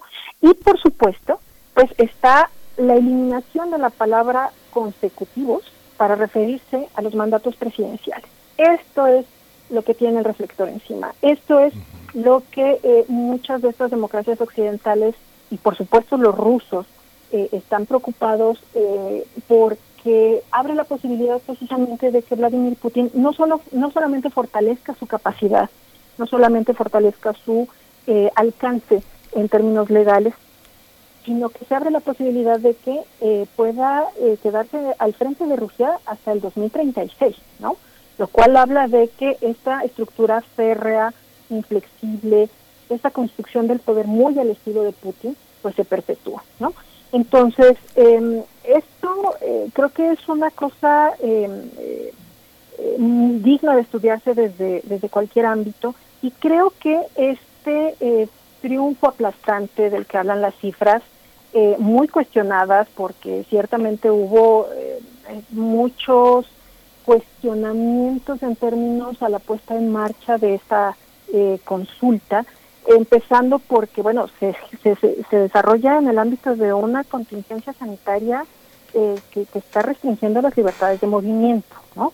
Eh, se abrió también la posibilidad de que en el caso de las regiones metropolitanas de, de Moscú y Nizhny Novgorod, que son estos grandes núcleos urbanos, la votación se hiciera en línea, pero es muy cuestionable la, la, la, la transparencia, la instalación de estas eh, urnas físicas o virtuales para emitir el voto, ¿no? Eh, creo que la, la parte fundamental por la cual las personas de a pie se manifiestan a favor de estas eh, reformas constitucionales no solamente tiene que ver con esta figura de liderazgo que en muchos rusos genera eh, Vladimir Putin, es una idea de confianza, de fortaleza, de reivindicación de las causas de Rusia frente a Occidente mismo, precisamente, pero está acompañada también de una eh, mínima eh, posibilidad de mejoras de vida para el promedio del ciudadano ruso. Eh, la indexación de las pensiones y el establecimiento de un salario mínimo que esté por encima del mínimo de subsistencia. O sea, estas son dos eh, cuestiones que afectan directamente el bolsillo de los ciudadanos rusos, ¿no? Es decirle al ciudadano, bueno, mira, si tú votas porque yo me quede por todo este paquete que te estoy proponiendo, pues existe la posibilidad de que tú tengas la garantía de que vas a tener un nivel de vida digno, ¿no? Lo cual creo que en la lógica de la inmediatez, que, que como mexicanos también conocemos muy de cerca, eh, pues es algo que llama llama la atención de estos ciudadanos, ¿no? Y creo que también este, eh, este carisma, este liderazgo, esta eh, figura tan atractiva que representa para muchos rusos todavía eh, Vladimir Putin, pues viene precisamente a coronar este e, esta votación. Eh, ahora, creo que de fondo em, lo que tendríamos que discutir es precisamente el proyecto de la Rusia que tiene Vladimir Putin, ¿no? Y para esto yo llamo la atención a un documento que eh, justamente se emitió hace em, unos cuantos días, ¿no? A mediados de, junio, eh, y que conocimos gracias a varios periódicos internacionales, en donde Vladimir Putin eh, hace una conmemoración del 75 aniversario del término de la Gran Guerra, ¿no? la, la, la Segunda Guerra Mundial, la Guerra Patria, como se le conoce en Rusia, en donde hace un llamado de atención a Occidente, a los socios europeos particularmente, en donde toca muchos temas, es una gran lección de historia desde el punto de vista de Rusia, eh, pero lo más relevante que me parece que hay que destacar eh, tiene que ver con este cuestionamiento Occidente en términos de la memoria, ¿Cómo se recuerda la Segunda Guerra Mundial? Eh, Vladimir Putin se refiere concretamente a un documento del Parlamento Europeo emitido en septiembre del año pasado, en donde se habla de que los responsables de haber iniciado la Segunda Guerra Mundial fueron Alemania y la Unión Soviética. Y Vladimir Putin dice, a ver, espérense, ustedes occidentales se prepararon para la guerra, sabían que venía la guerra, así que no trasladen estas responsabilidades hacia otro lugar, ¿no?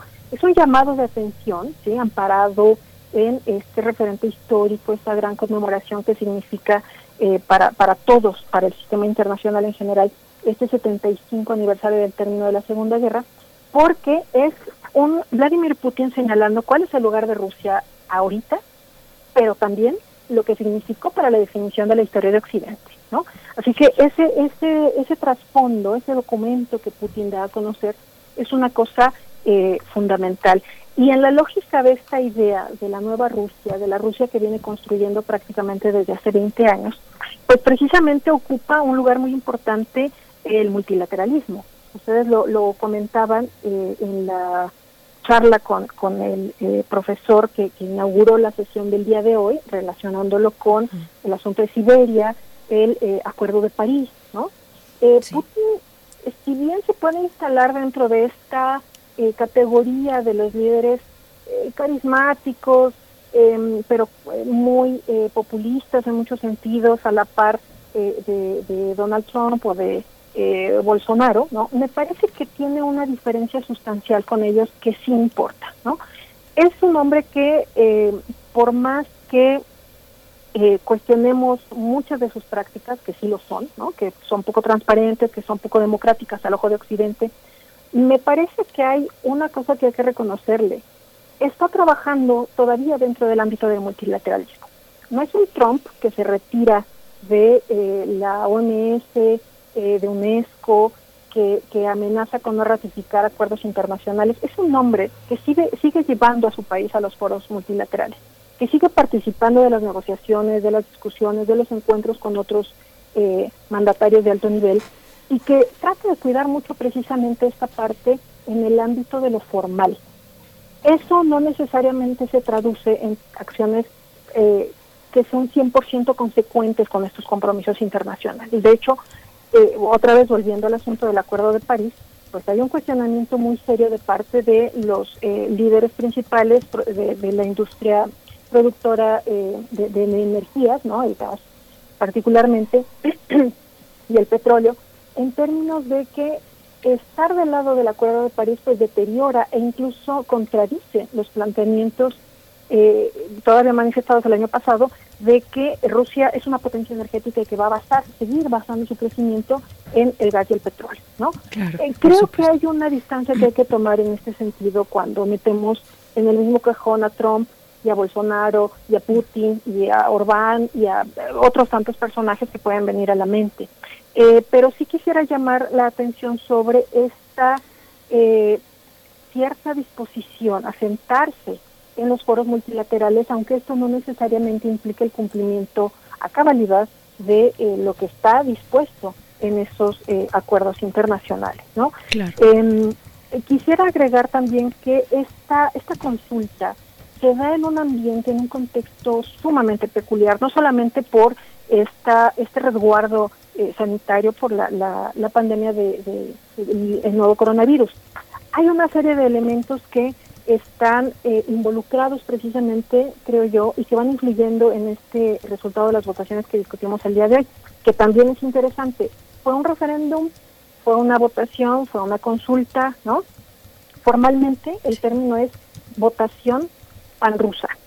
Otra vez, ¿no? Esta idea de vamos a hacernos uno, la gran Rusia, ¿no? Vamos a eh, consultar, pero es una consulta que no tuvo un carácter vinculatorio, si, si en un mundo paralelo el resultado hubiese sido a la inversa, ¿no?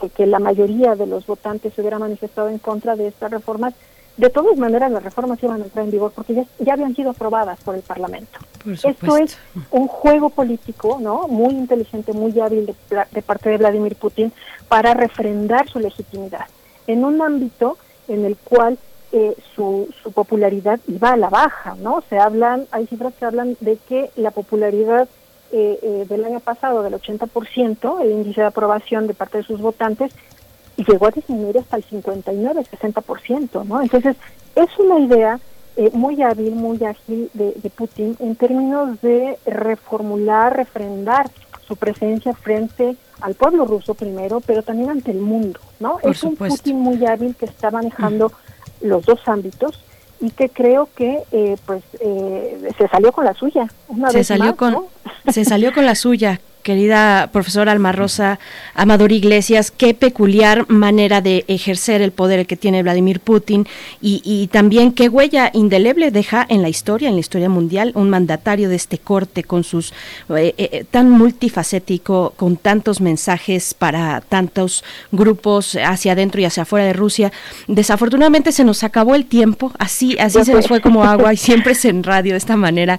Nosotros te agradecemos mucho, querida Alma Rosa Amador Iglesias, y te deseamos felices vacaciones y volveremos pronto contigo si, si, si lo ves eh, posible. Siempre es un gusto platicar. Muchas gracias. Con todo gusto, Berenice. Les envío un saludo, Miguel Ángel. Gracias. Eh, al equipo en cabina, muchas gracias por Buenas vacaciones. Y pues otra vez nos, nos vemos a la salida. Sí, Así es. buenas vacaciones. Hasta y en el patio también, este, ahí a un ladito de los tacos dorados, de los tacos de canasta. Que ya se extrañan. se extrañan mucho. Muchas gracias, eh, profesora Alma Rosa. Hasta pronto. Pues nos vamos al corte, Miguel Ángel. Nos despedimos de la radio Nicolaita. Estamos en primer movimiento. Volvemos después de este corte de la hora. Vámonos. Síguenos en redes sociales. Encuéntranos en Facebook como Primer Movimiento y en Twitter como arroba PMovimiento. Hagamos comunidad.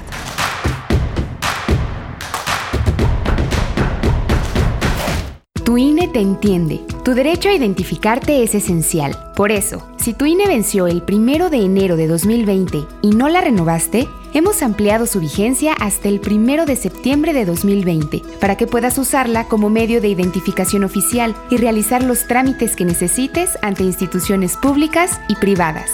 Infórmate en Inetel 800 433 2000. Contamos todas, contamos todos. INE. En la temporada de lluvias, tu seguridad y la de los tuyos es lo más importante. El viento extremo y las grandes cantidades de agua reblandecen la tierra, arrastran objetos, provocan inundaciones y desbordan ríos y lagos. Infórmate y atiende las indicaciones oficiales. Ten a la mano un kit de emergencias, ponte a salvo.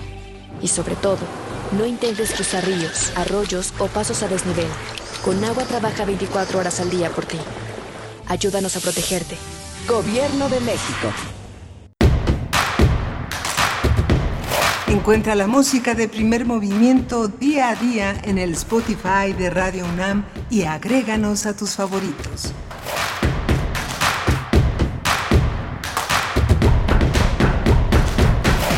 Bueno, pues así, así de rápido volvimos del corte. Son las nueve de la mañana con cuatro ya, cuatro minutos precisamente en este lunes que es el lunes 6 de julio de 2020, pues estamos, como lo hemos dicho ya, en periodo vacacional y agradeciendo mucho su escucha, su escucha cotidiana, su escucha en todo, en este momento, en este momento de confinamiento todavía para el centro del país, bueno, y para otros 18, 17 estados de la República que estamos en esta situación, en este tránsito a la apertura de una nueva normalidad, la reapertura de algunas actividades comerciales y públicas.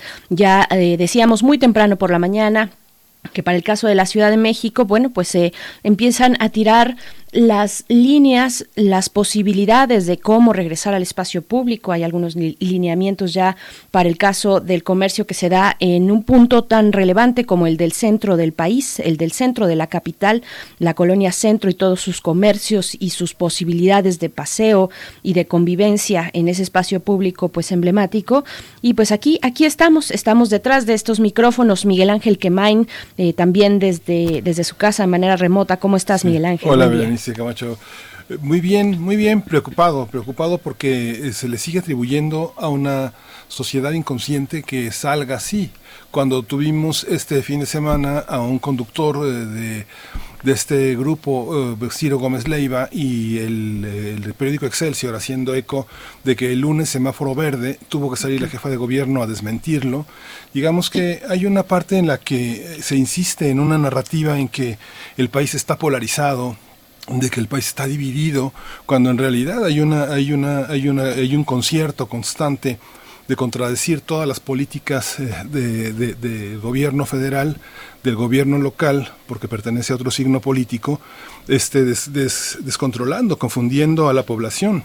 O sea, son actos verdaderamente criminales, son provocaciones, este, no hubo más que un desmentido, pero realmente la, la visión es... Eh, es increíble que se llegue en los medios de comunicación a, tales eh, referencias. Digamos, hay una idea, hay una serie de bots de gente que colabora en los twitters, en la, participación de la red social, señalando incongruencias en el manejo de la pandemia, convocando a la gente a salir, eh, enarbolando cuestiones como la economía que se viene abajo, como el país que se destruye, como el peor gobierno en siglos.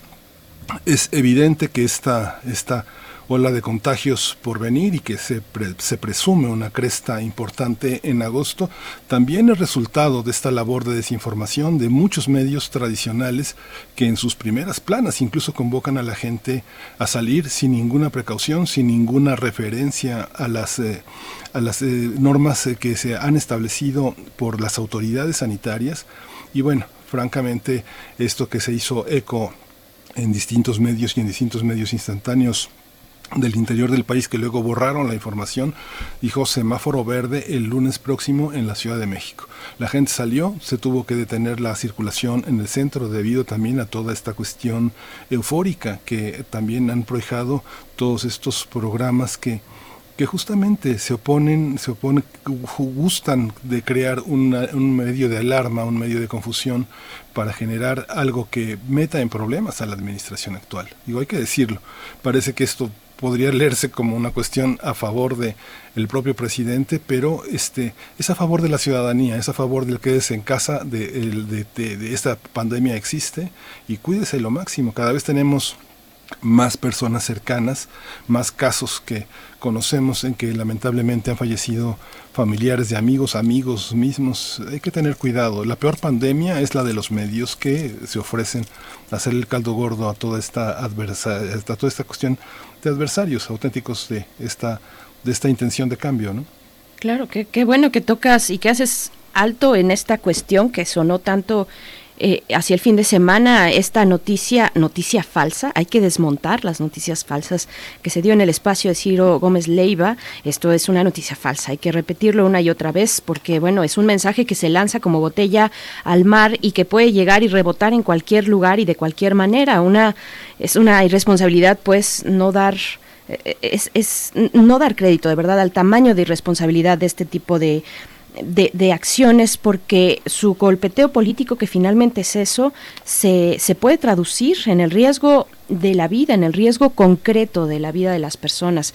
Así es que me parece eh, muy atinado que lo menciones en estos, en este momento, eh, Miguel Ángel Quemani. Pues bueno, vamos, vamos a seguir con nuestra hora todavía por delante que nos queda de aquí y hasta las 10 de la mañana. Vamos a hablar en nuestra mesa del el día acerca de la migración en México. La migración en México durante la pandemia es una conversación que tendremos con Ana Lorena Delgadillo. Ella es directora de Fundación para la Justicia y el Estado de democrático. Después vendrá nuestra sección de Biosfera en Equilibrio a cargo de la doctora Clementina Equigua. Eh, yo me quedo en casa, es lo que nos propone. Yo me quedo en casa, recomendaciones para disfrutar la naturaleza desde nuestro hogar. Pues bueno, es, va, a ser muy interesante y muy placentero también lo que nos va a compartir la doctora Clementina Equigua.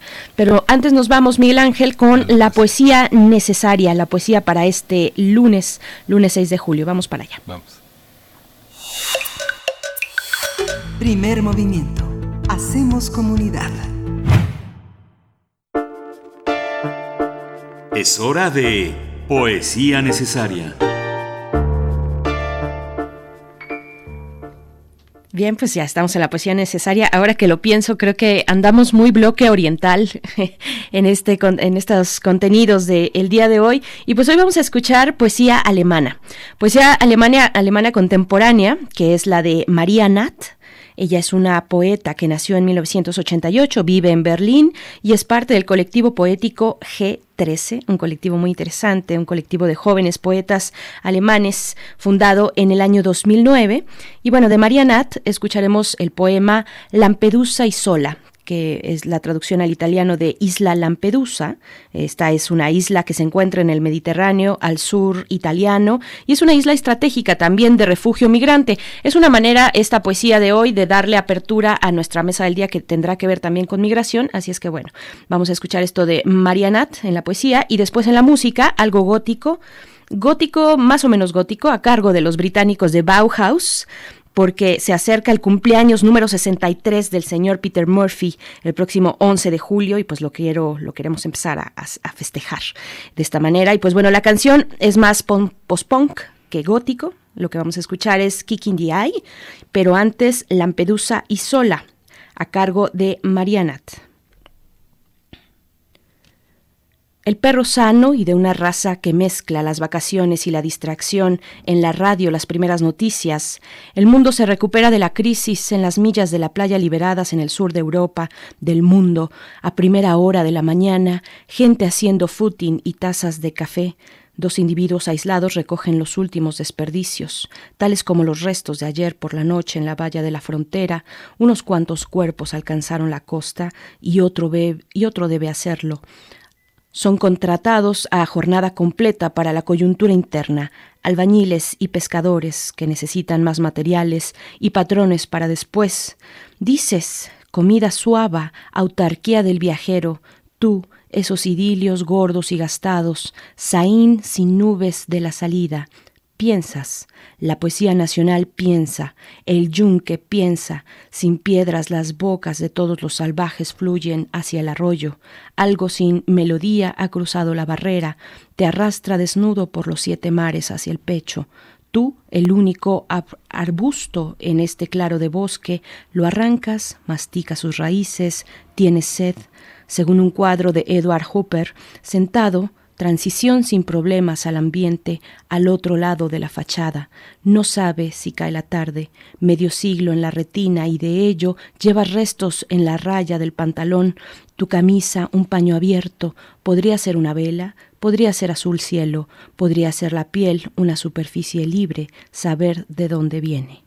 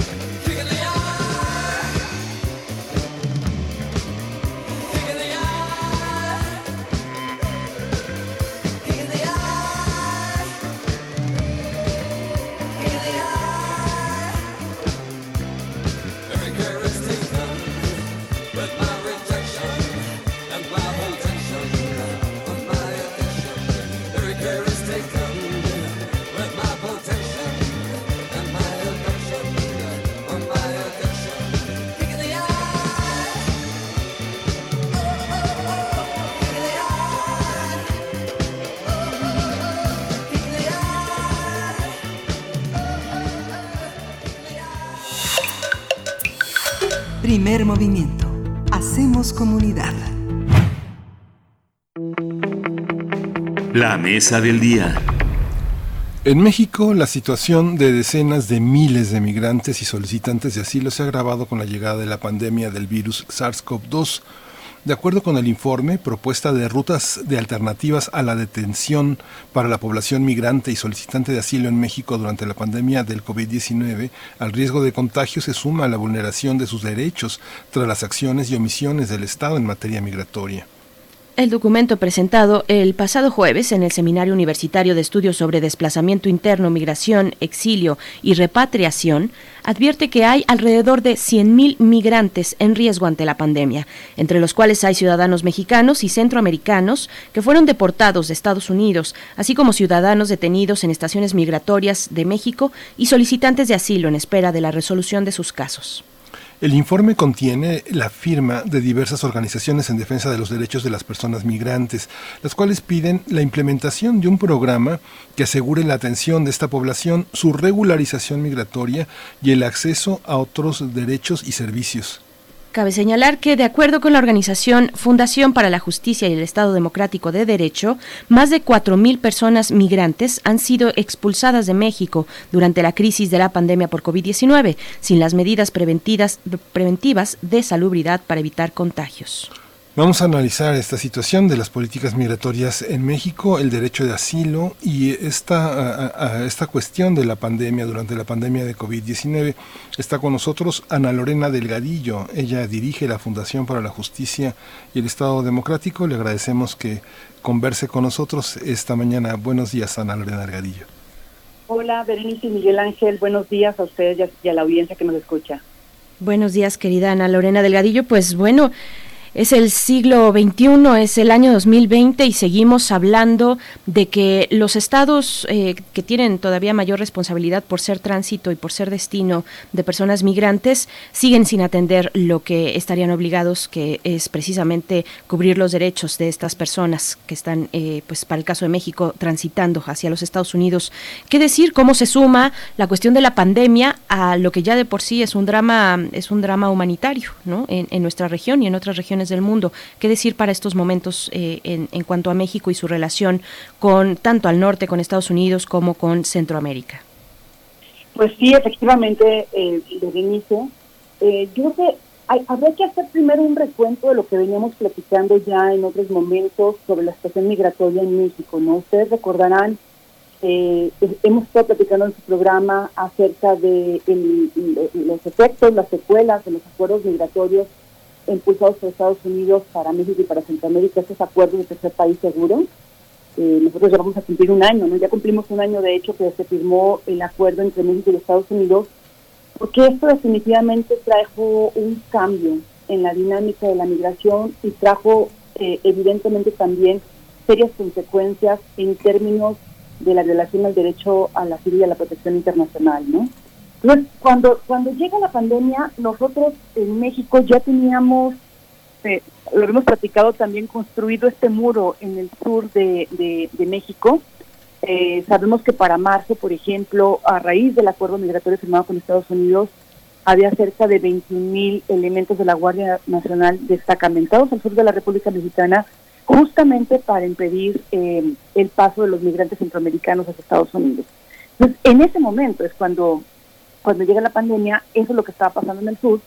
Y en el norte, como ustedes bien lo dicen, eh, a, raíz también de esos acuerdos migratorios, México había aceptado eh, poner en práctica el programa Teatro en México, donde había cerca, digamos, para mayo de este año teníamos cerca de 60 65 mil personas que habían sido eh, remitidas a Estados Unidos para México para que esperaran el procedimiento de asilo en lo que este se, se, llevaba a cabo en Estados Unidos. Y lo que veníamos, eh, digamos, destacando desde la sociedad civil es que precisamente estas personas ya se encontraban en una situación delicada, no tenían las condiciones dignas para de para estar esperando el procedimiento de asilo, además de que muchos de ellos estaban en ciudades pues con un alto índice de criminalidad y que los colocaba también en situación de riesgo. Hubo informes como el de Human Rights First, donde documentaron una cantidad de violaciones sexuales, de secuestros, de abusos para la población que estaba en el norte. Así nos encuentra la pandemia, ¿no? Nos encuentra con esta población en el norte y con esta Guardia Nacional en el sur. Ahora, ¿qué es lo que nosotros empezamos a ver y a documentar? Evidentemente para nosotros, desde la sociedad civil, una de las primeras preocupaciones fue la población que se encontraba en estaciones migratorias, ¿no? De acuerdo a las cifras que nosotros tenemos para marzo del 2020, había cerca de eh, 3.800 más o menos personas en estaciones migratorias.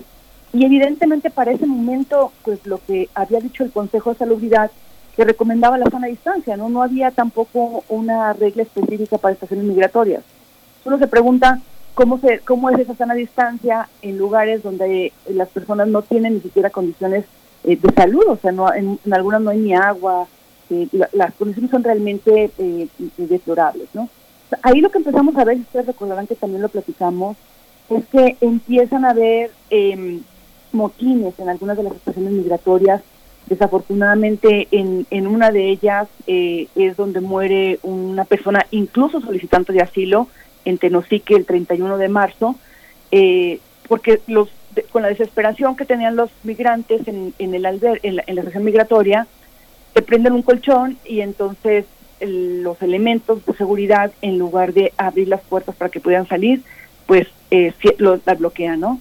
So, ahí empezamos, digamos, con, con, con las organizaciones de la sociedad civil, pues primero a denunciar públicamente esto que estaba sucediendo, nos parecía muy grave la detención migratoria en tiempos de coronavirus, eh, debido a que también ya había habido recomendaciones internacionales de organismos de, de Naciones Unidas, por ejemplo, que, recomendaban que las personas que estuvieran en estaciones migratorias fueran liberadas justamente por el riesgo eh, que se enfrentaba frente al coronavirus. Frente a esto, pues eh, también nosotros con un grupo de organizaciones de la República Mexicana promovimos varios amparos, varios amparos para pedir la liberación de las personas migrantes y para pedir que tuvieran, fueran regularizados una vez que se les dejara, eh, digamos, en libertad y que tuvieran condiciones eh, de, de, de, salubridad y de atención una vez que salieran. Eh, si quieren platicamos ahorita un poco más de eso, pero para adelantarles eh, lo, cómo nos ha ido con, con, el Poder Judicial y con las autoridades, no ha sido un camino fácil. Eh, hemos obtenido algunas buenas resoluciones, por ejemplo, aquí en el amparo promovido en la Ciudad de México y en un amparo promovido en Chihuahua, eh, también hemos tenido buenas buenas resoluciones de que las autoridades dictan medidas muy buenas de que se les libere, de que tengan condiciones, de que haya eh, visitas continuas a los albergues para saber si se les están practicando pruebas, para saber cómo están las condiciones de salud. Eh, el hecho de que hayan pedido la libertad inmediata nos parece una cosa que va de acuerdo a los estándares internacionales, pero también piden, por ejemplo, que haya garantías de información para las familias que están en los países de origen. Entonces, ¿qué es lo que pasa? Tenemos buenas eh, eh, suspensiones, que son como medidas cautelares dictadas por los jueces, pero tenemos un reto tremendo con el incumplimiento de las, por parte de las autoridades. O sea, lo que ha pasado con las autoridades es que han encontrado la manera de darle la vuelta al amparo y que no ha sido, digamos, el mecanismo que se requiere para la protección de esta población en estos momentos, ¿no? Y tenemos otra situación que también podemos platicar, qué es lo que está pasando ahorita con las personas que siguen siendo expulsadas de Estados Unidos, ¿no? Para México. Uh -huh. Pero aquí, ¿cómo, cómo, le han, ¿cómo le han dado la vuelta, cómo le han dado la vuelta a las autoridades a, al amparo? ¿Y cómo, cómo, cuál es el problema estructural de que, que imposibilita el cumplimiento de esas disposiciones? ¿Qué es, dónde está, dónde está el KID? Mira, eh, lo que por ejemplo hemos visto, tenemos diferentes situaciones, ¿no? Lo que hemos visto aquí en la Ciudad de México es que cuando las autoridades, una vez que se promueve el amparo y que se da la suspensión, tienen que dar una respuesta inmediata al Poder Judicial. Eh, hemos visto mucha dilación, por ejemplo, en que se dé esa respuesta. Eh, acuérdense que ahorita también todo está funcionando a través de la plataforma electrónica, que nosotros hemos documentado que tiene todavía muchos retos para subir el tiempo de la información, ¿no? la plataforma electrónica del Poder Judicial de la Federación. Este, hemos visto, por ejemplo, también que hay dilación en las notificaciones, o sea, una notificación de un cumplimiento que se debería de dar, por ejemplo, en 24 horas, la notificación tarda a veces en llegar en tres días, ¿no? Y, y después, ¿qué es lo que sucede? Lo que hemos visto con la mayoría de las autoridades es que debiendo de proporcionar la información fidedigna de qué está pasando con la población migrante, por ejemplo, cuántas personas, eh, lo preguntamos en los amparos, ¿no? ¿Cuántas personas se encontraban eh, para marzo, abril en estaciones migratorias? Es, es información que no nos llegó, o sea, había información que llegaba por fuera a través de comunicados que daba, por ejemplo, el Instituto Nacional de Migración, pero en los amparos no necesariamente llegaba esa información. o por ejemplo, cuántos migrantes eh, han sido contagiados de, de, coronavirus, tampoco llega esa información a los juzgados. ¿Qué medidas concretas están tomando para hacer esto? Eh, lo que hemos visto, por ejemplo, eh, hemos, hemos nosotros documentado pues que hay un rol muy importante de la Secretaría de Relaciones Exteriores en todo lo que está pasando en el tema migratorio y lo que termina contestando la Secretaría de Relaciones Exteriores a los amparos, pues es que ya no es competente que es competente la Secretaría de Gobernación, este, cuando de facto estamos viendo pues, que la Secretaría de Relaciones Exteriores está tomando eh, un rol muy importante. Y tenemos una situación todavía más delicada que es en Tijuana, ¿no? Ahí, eh, digamos, cuando se promueve el amparo, este amparo se promueve para que las personas que están siendo expulsadas de Estados Unidos, porque recuerden que México sigue recibiendo migrantes todavía expulsados de Estados Unidos. Eh, para, para estas personas, eh, lo que está pasando es que las personas llegan y eh, muchas veces se les deja su suerte o hemos visto a través de, de, de, reportajes que han hecho periodistas que estas personas las pueden llevar en bus al sur de la frontera mexicana y dejarlas a su suerte para ver cómo pueden cruzar hacia, hacia Guatemala. Por ejemplo, en el, caso de Tijuana, que es un juicio que se lleva ante la jueza Quinto de Distrito en materia eh, de amparo y juicios federales, Baja California, eh, lo que hemos visto, por ejemplo, es que hasta el momento, eh, a pesar de que el amparo fue admitido el 21 de abril, y ya pasó mucho tiempo, no tenemos todavía respuesta ni cumplimiento a la suspensión que dictó el juez, la jueza, por parte del Consejo de Salubridad y por parte del Instituto Nacional de Migración. Este, pues lo que hace, por ejemplo, el Consejo de Salubridad no ha cumplido con la suspensión eh, donde se le obliga para que dicte medidas para la población que está siendo expulsada de Estados Unidos. Y en el caso del Instituto Nacional de Migración, pues, o sea, como que te dan información diversa a la que se les está preguntando, entonces no hay manera de que puedas dar cumplimiento a esto. Y luego lo que nos sucede, en algunos casos, eh, por ejemplo en Chihuahua, eh, la Comar, frente a la, a, la, a la suspensión que dictó el juez, que es un juez que ha tenido un papel muy relevante en el amparo, el juez eh, sido Alberto González Ferreiro del segundo distrito de Chihuahua, ha sido un juez muy progresista. Lo que pasa ahí, por ejemplo, es que la Comar, cuando le dictan la resolución para que también se vea cuál es la población eh, solicitante de lo que requiere atención, pues ellos ponen una queja frente a esa, a esa resolución. Entonces, le dan la vuelta, ¿no? A, la fecha, por ejemplo, nosotros le hemos pedido a la jueza de Tijuana pues, que cumpla las medidas de apercibimiento, porque evidentemente al incumplimiento de una medida de amparo, sobre todo de una suspensión en términos de seguridad y vida, porque aquí lo que está de por medio es la vida y la salud de personas migrantes expulsadas, eh, le pedimos que cumpla el procedimiento que se le dio.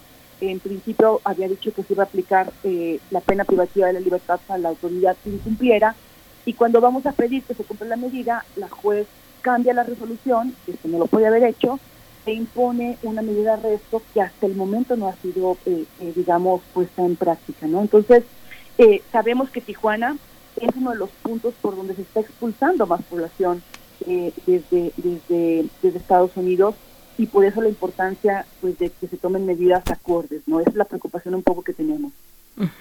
¿Cómo poner en práctica los contenidos de un amparo y los alcances de un amparo como este, Ana Lorena Delgadillo? finalmente, bueno, la pregunta es cómo liberar, aunque la palabra es peculiar, porque finalmente también la migración, una vez más, está asociada o relacionada o atravesada por el lenguaje penitenciario, ¿no? Liberar cuando el libre tránsito debe ser un derecho, pero, pero estamos en este momento donde el eh, que por un lado el movimiento es la definición de la migración, pero por otro también dentro de las medidas sanitarias puntualmente se precisa que nos quedemos en casa, o donde podamos, pero que nos quedemos, que evitemos la movilidad, eh, que no nos movamos. ¿Cómo hacer este balance, Ana Lorena Delgadillo, para que también las autoridades puedan alcanzar a, ver cuáles son las soluciones ante un reto como este? Eh, cuando iniciamos en marzo el confinamiento en el país, pues finalmente estaba también la expectativa y todavía continúa la expectativa frente a un eh, eventual y ya puesto en marcha regreso a las actividades, al espacio público, pero eran eh, autoridades pues que, que, estaban finalmente tentando el terreno sobre algo desconocido, que es un nuevo coronavirus como el que estamos viviendo y azota al planeta entero. ¿Cómo hacer ese balance entre los derechos de las personas migrantes, este amparo que dice liberemos de las estaciones migratorias a las personas que están ahí y por otro lado la cuestión sanitaria? Claro, yo creo que una, una primera cosa es que efectivamente, como tú lo dices, en el momento en el que México, en el, que, en el momento en el que llegó la pandemia y que México tenía población en tránsito, por ejemplo, en estaciones migratorias, lo que correspondía de acuerdo a los estándares internacionales dictados en ese momento, que decía, pues lo que se recomienda es que cada país se quede con la población que tiene, porque justamente esto puede ser un riesgo tanto para la persona que se va a otro lugar sin las medidas sanitarias como para las comunidades a las que llega. Entonces, eh, ahí lo que vimos fue definitivamente una responsabilidad por parte del Instituto Nacional de Migración, pero también del Consejo de Salubridad, porque no se tomaron medidas específicas. Es decir, pues todos sabemos, ¿no? Que, que, el, la persona que está tomando las decisiones en este momento sanitarias, que es López Gatel, este, ha, dictado o ha, o ha estado al frente informando, hemos visto una ausencia, por ejemplo, de esta información para el tema migrante, sabiendo que México tenía personas migrantes en ese momento en estaciones migratorias, ¿no? Como actuó México fue con absoluta irresponsabilidad, porque evidentemente sí liberó gran cantidad de personas, pero las deja a su suerte en el sur de Chiapas para que vean ellos cómo cruzan. Además, como lo venimos platicando también, con una frontera guatemalteca eh, eh, militarizada. Y por cuanto hacia el norte, creo que la reflexión ahí de Denise es, México ha decidido eh, ser el traspatio de Estados Unidos para el tema migratorio. México ha decidido ser el muro de Trump. Pero si ha tomado esa decisión, por ejemplo, de seguir aceptando población migrante expulsada de Estados Unidos, tiene que asumir su responsabilidad y qué es lo que correspondería tanto para las personas que pudieran estar, este, que, que, puedan estar todavía en estaciones migratorias, como para las personas que están siendo expulsadas, pues evidentemente lo primero es que se requiere practicar pruebas. Estamos viendo todo el tema de las pruebas actualmente, no todo lo que se ha dicho alrededor de las pruebas, incluso para, para la población mexicana, ¿no? Pero se requiere practicar pruebas para saber si las personas están o no infectadas. Se requiere brindarles las medidas de salud y se les quiere, se, requiere brindarles medidas también de asistencia para que puedan ellas pasar aquí la pandemia mientras vemos cómo va evolucionando esto.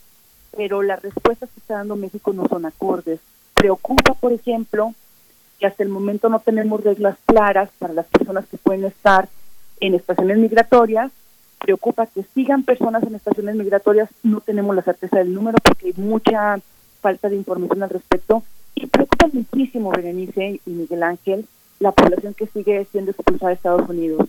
A nosotros nos tocó acompañar durante esta pandemia un caso de un migrante mexicano hondureño eh, que desapareció. O sea, él desaparece cruzando la frontera, eh, estuvo cerca de cuatro días que la familia no supo nada, este, hasta que lo logramos localizar y sabemos que fue remitido, porque es otra práctica que está teniendo Estados Unidos de acuerdo con México fue remitido desde el norte hasta eh, la Ciudad de México, la estación de la Zaguca. Entonces, eh, por ejemplo, lo que pudimos documentar en el caso de este, de este niño es que, en primer lugar, en Estados Unidos se violaron todas las reglas respecto a personas menores de edad solicitantes de asilo, ¿no? Eh, no, él debió de haber ido a un, digamos, él, él, debió de haber sido asistido para la solicitud de asilo, debió de haberse quedado en Estados Unidos para la solicitud de asilo máximo que es menor de edad, pero cuando cruza, cuando lo cruzan para acá, para México, es entregado al Instituto Nacional de Migración, estuvo con personas adultas y también sin ningún protocolo específico para, para, niñas migrantes. Sabemos que en este momento también está en riesgo población mexicana expulsada de Estados Unidos. Lo que, lo que dicen, por ejemplo, lo que hemos documentado con algunos albergues, es que lo que están haciendo es eh, en el caso de la población mexicana puede ser que sí la deporten directamente a ciudades de la frontera, eh, pero lo que pasa es que las personas se vuelven a regresar porque también hay una gran necesidad económica, ¿no? Y en el caso de las personas centroamericanas se deportan, pero se mandan a la Ciudad de México o directamente a su país. para que ya no vuelvan a cruzar y sin ningún protocolo que nosotros hayamos documentado que está llevando a cabo. Me parece que en este momento, o sea, el papel del Poder Judicial en México es fundamental. El, los, jueces y las juezas que tienen las resoluciones para la pregunta que también hace Miguel Ángel, tienen las herramientas para hacer cumplir su determinación. O sea, hay medidas de apremio que, que en este momento se deberían de estar aplicando y también yo creo que es fácil que una autoridad judicial se dé cuenta cuando las autoridades están mandando información que no corresponde a lo que se le están preguntando. Pues ahí le están, están digamos, de alguna manera dándole la vuelta al, al, amparo, dándole la vuelta a lo que se les pide, y ahí tendrían que venir medidas judiciales un poco más contundentes, que por ejemplo sí las hemos visto en el caso de Chihuahua, que el, el juez eh, Alberto González Ferreiro trata de utilizar toda la fuerza del Poder Judicial para hacer cumplir sus, recomendaciones y en el caso de la Ciudad de México también un poco, ¿no? Pero reflexionemos el papel del Poder Judicial, porque justamente también, ustedes se acordarán en algún momento en su programa, platicamos del amparo que tenemos en contra del acuerdo migratorio entre México y Estados Unidos, cuyo juicio de amparo está suspendido porque se suspendieron los términos en el Poder Judicial, pero está pendiente eso. Y frente a la resolución que recién se acaba de dar en Estados Unidos, ¿no?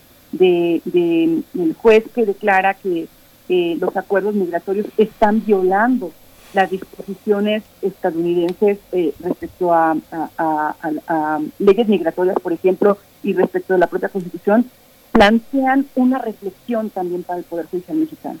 Lo están haciendo ya jueces de Estados Unidos. Esperaríamos que el Poder Judicial en este momento tuviera mayor contundencia y mayor protección para la población migrante. En tiempos de pandemia, el único recurso con el que contamos para defender eh, la, salud y la vida de las personas migrantes es el juicio de amparo. Si no se ponen las pilas el Poder Judicial, pues está poniendo también en riesgo esa salud y esa vida de las, de las personas que están siendo expulsadas de Estados Unidos y de las que tenemos todavía aquí.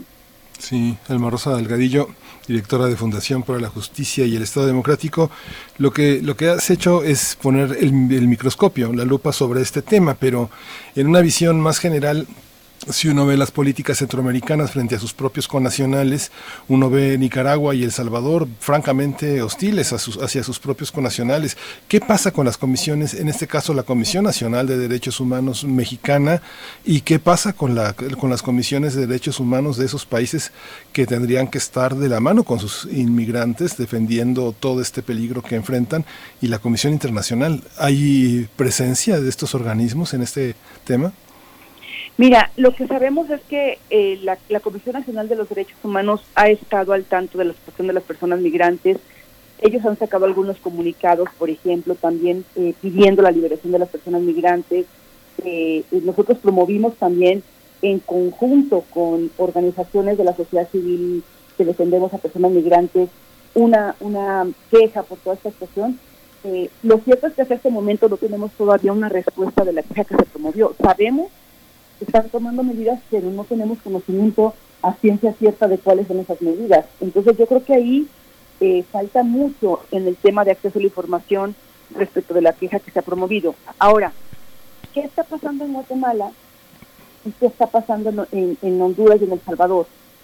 Por lo menos, lo digamos, por, por, las, por los enlaces que nosotros tenemos con compañeros, eh, con colegas que están en Guatemala y en El Salvador, lo que sí sabemos es que en este momento que los espacios donde están recibiendo a las personas migrantes, que son los espacios como de acogida, eh, como porque en este momento siguen llegando evidentemente personas a, El Salvador y personas a Guatemala, lo que nosotros sabemos es que en estos lugares donde están recibiendo las personas, evidentemente también están llegando en condiciones, eh, eh, digamos, que no son condiciones óptimas para que ellos puedan pasar la cuarentena, porque generalmente llegan al país, los tienen en cuarentena y después los dejan salir.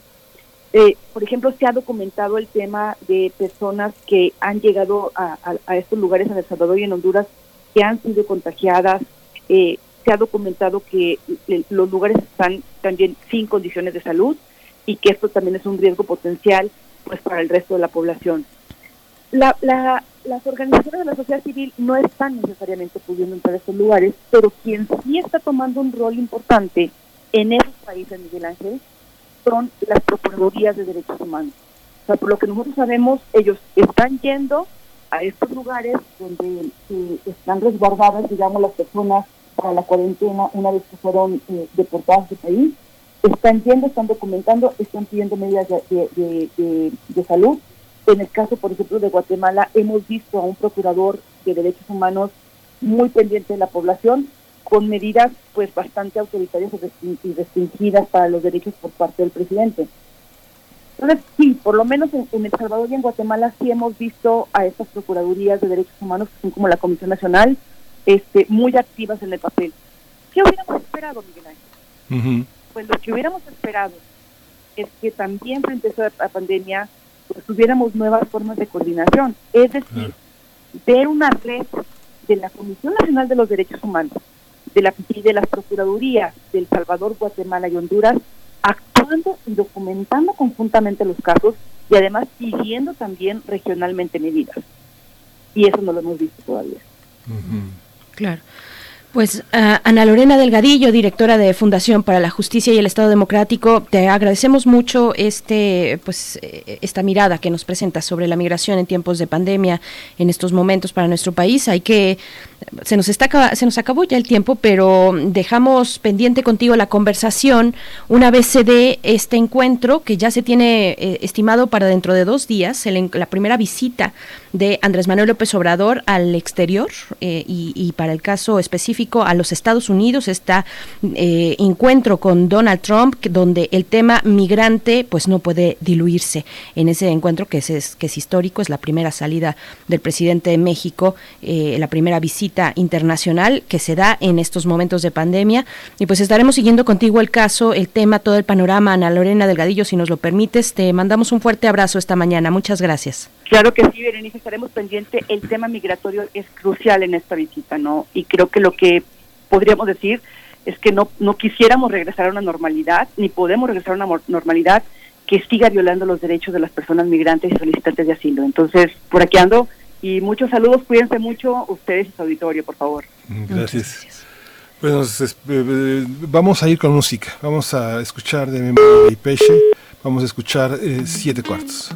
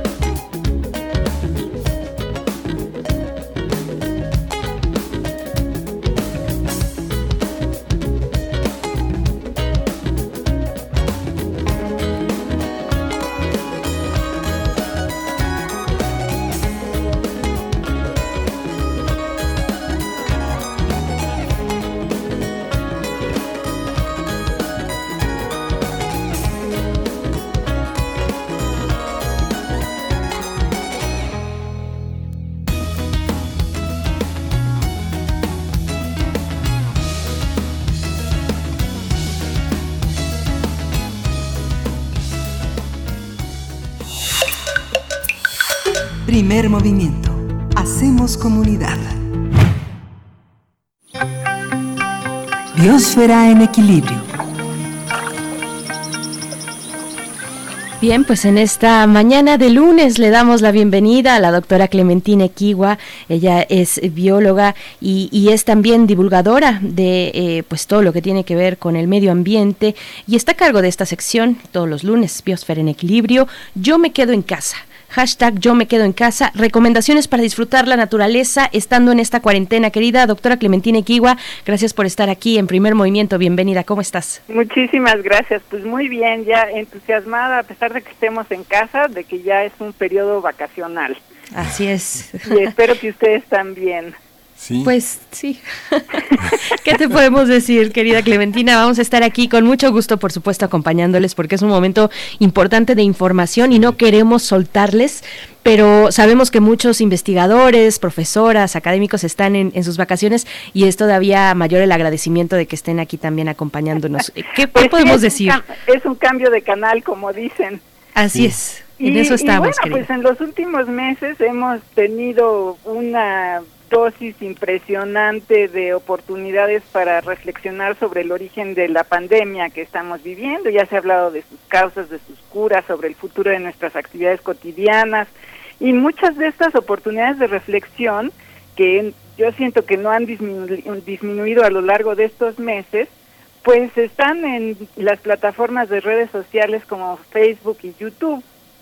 Y bueno, un ejemplo bastante amplio e intenso es el que tienen en la página del Colegio Nacional, donde tenemos muy buenas representaciones de estos eh, ejercicios y de estas reflexiones, que son charlas organizadas por Antonio Lascano, por el doctor José Sarucán y por Julia Carabias, y que las pueden escuchar en línea ah, en cualquier momento que quieran. Pero como digo, bueno, muchos ya estamos de vacaciones y quizá vale la pena salirse un poquito del ambiente académico pues para relajarse de alguna manera. Y ayer me puse a pensar, a ver, ¿qué podría ser pues divertido y, relajante en línea? Bueno, me encontré el maravilloso sitio del Cirque du Soleil, que tiene una serie de especiales de 60 minutos, y de ahí les recomiendo un video en el que tiene eh, una sección, y aquí eh, les, voy a poner en línea algunas de estas ligas, eh, un espectáculo que se llama Lucia, que en el que se celebra no solamente a la cultura mexicana y su biodiversidad. Y también les recomiendo que busquen, ese no lo tienen precisamente en su portal, pero sí hay por ahí en, en YouTube algunos ejemplos bastante amplios de lo que fue el espectáculo Ovo, que es realmente digno de admirar, porque es un universo de insectos en que los energéticos eh, artistas del circo eh, nos muestran una mirada de insectos que curosean un huevo al centro de la pista, que representa sus ciclos de vida. Entonces, bueno, realmente búsquenlo y disfruten ese espectáculo. También en el canal 11 está ahorita una serie todos los sábados que se llama Naturaleza y es una producción, una coproducción de Conavio y Canal 11 en la que se reflexiona sobre la relación entre la alimentación, nuestra salud y la naturaleza. Eh, aquí no solamente se le da voz a investigadores, activistas eh, y, y eh, personajes de la academia, sino que también se les da voz a cocineros y chefs, por ejemplo, que intercambian experiencias y analizan sobre cómo tener un equilibrio entre nuestra alimentación, nuestra salud y la salud de la naturaleza. Eh, la conduce Alejandro García Moreno de Canal 11. En Netflix hay una serie que se llama Night on Earth o La Tierra de Noche, en la que ellos aprovechan las nuevas tecnologías fotográficas y graban puras escenas de noche espectaculares en las que se habla pues, de lo que hacen los depredadores, de murciélagos, por supuesto, y presentan estos paisajes espectaculares que realmente pocas veces eh, podemos admirar. Y la narra Samira Wille, una, una artista inglesa. En Prime está una película espectacular que relata de manera novelada, digámoslo así, un viaje en globo de el primer meteorólogo inglés que se llama James Glacier, que él pensaba que era posible predecir el estado del tiempo o el clima. Y para hacerlo, bueno, se, se metió en las aventuras más interesantes y la principal era que le gustaba eh, viajar en globo o, si no le gustaba por lo menos lo hacía con, con mucho este con mucha pasión él además de ser meteorólogo era aeronauta y astrónomo. Y en esta historia de aeronautas eh, es sobre su famoso viaje que hizo en globo para tomar medidas de temperatura y humedad de la, eh, de la atmósfera a diferentes altitudes.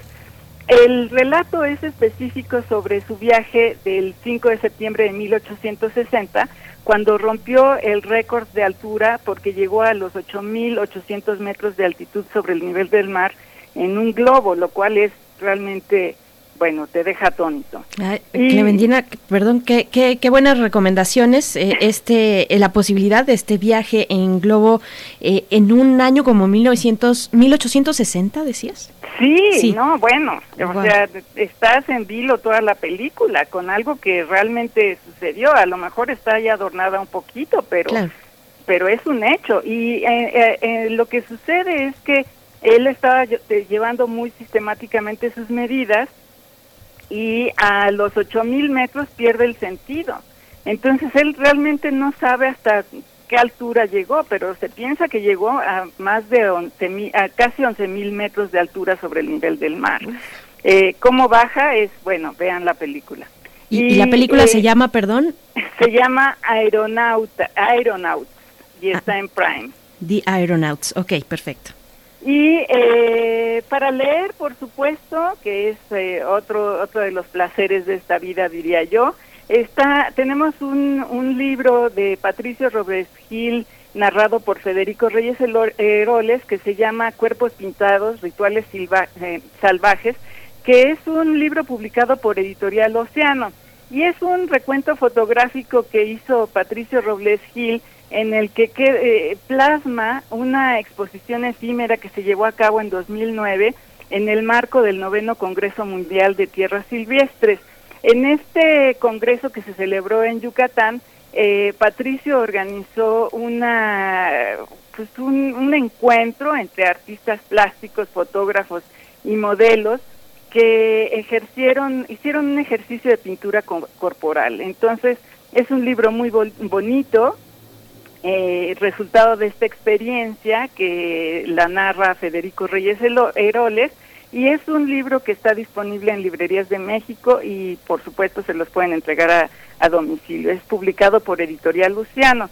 En línea, eh, Patricio Robles Gil tiene también un magnífico libro que se llama Las Oncas Pintadas de Mato Grosso, Brasil, que es una espléndida colección de fotografías de jaguares y su entorno en el Mato Grosso brasileño. Lo que a mí me encanta de ese libro, que a mí particularmente me gusta mucho la, la fotografía en blanco y negro, es que está dominada por, por fotografías en blanco y negro.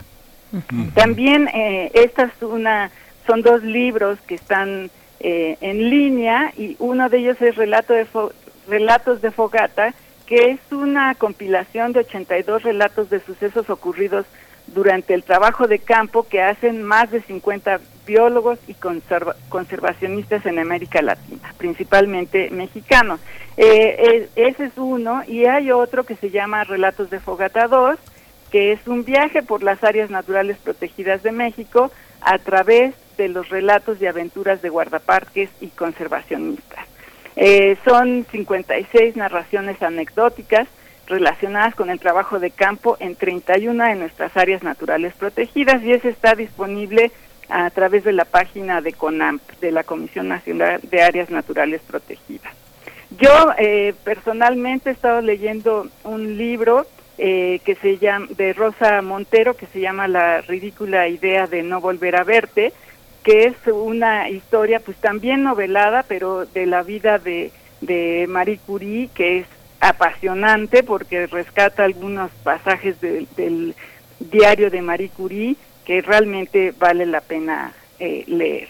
Y por último, pues les recomiendo visitar las áreas naturales protegidas. El año pasado yo les decía que fueran y, se embebieran de la naturaleza, pues ahora no lo podemos hacer, pero eh, CONAMP puso a disposición exploraciones eh, eh, virtuales de estas áreas naturales. Entonces, bueno, si, si no pueden ir, asómense, disfrútenlas y si van, pues ah, recuerden eh, llevar todas sus, sus precauciones, consumir lo local, respetar su sana distancia y pues pasársela bien y pues con eso acabo y les deseo muy buenas vacaciones a todos.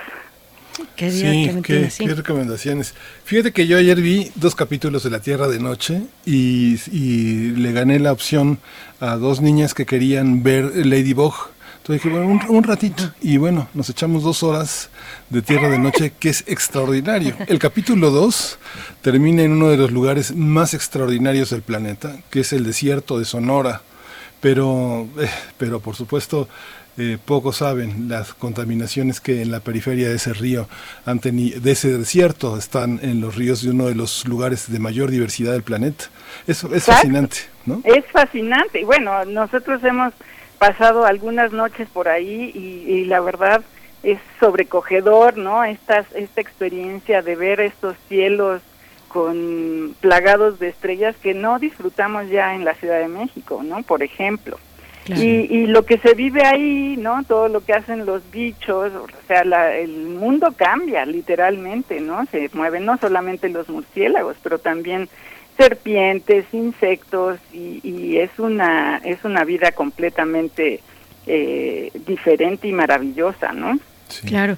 Pues querida doctora Clementina Kiwa, yo, yo me quedé con las cuestiones literarias eh, y seguramente ahí Miguel Ángel Quemain tiene muchas referencias interesantes que ponen a la naturaleza en el centro o al menos como un personaje o que, miran a través de, de, la literatura. En el caso de la poesía yo recomendaría, bueno, vaya, es un referente no solamente de la naturaleza sino de la poesía norteamericana que es Walt Whitman, eh, donde pues sí retrata la naturaleza, los eh, landscapes, los em, panoramas, ¿no? Ajá, de naturales de, Estados Unidos, pues de una manera muy, muy interesante, de verdad muy cercana. Eh, hay incluso un enternecimiento ahí eh, implícito en la poesía de, Walt Whitman, pues como recomendaciones que se suman a, todo este pasaje que nos compartes hoy. Claro, está padrísimo. Y, igual nuestros nuestros radioescuchas nos pueden compartir cuáles son eh, las recomendaciones que ellos tienen y sería padrísimo para ampliar nuestro panorama. Así es. Pues bueno, ahí está la, invitación que nos hace mm, Clementina Equigua en esta mañana. En nuestras redes sociales eh, podemos leernos y compartir estos referentes, estas recomendaciones para pasar en el encierro, pues no tan lejos eh, de, una mirada natural que, que, pues nos hace falta, nos surge sensibilizarnos en estas cuestiones. Muchas gracias, querida Clementina Equigua. Nos encontramos el próximo lunes, si nos lo permites, interrumpiendo tus vacaciones. Muchas gracias. Abrazos para todos. Uriel Gámez, eh, nuestro compañero, nuestro productor ejecutivo el día de hoy, nos... Ay, ¿qué pasó? Nos dice que las pinturas de José María Velasco son un buen ejemplo. Rousseau ya desde entonces decía que un gusano horadaba el paisaje y era el ferrocarril lleno del humo de vapor, del vapor. Y hoy nos dice eh, Uriel Gámez que es el aniversario del natalicio de José María Velasco, este gran pintor que tenemos aquí, cerrado ahora, pero en el Museo Nacional de Arte están gran parte de sus obras. Sí, qué maravilla. Pues bueno, eso que nos sorprendió es Black Sabbath. Black Sabbath para cerrar esta, esta transmisión de lunes, lunes 6 de julio. Mañana nos encontramos a partir de las 7 de la mañana aquí en Primer Movimiento. Quédense en las frecuencias de Radio UNAM. Y pues esto que escuchamos es Hole in the Sky. Ya te robé la presentación, Miguel Ángel. No, no, qué bueno. pues muchas gracias. Nos encontramos mañana. Nos encontramos mañana. Esto fue Primer Movimiento. El mundo desde la universidad.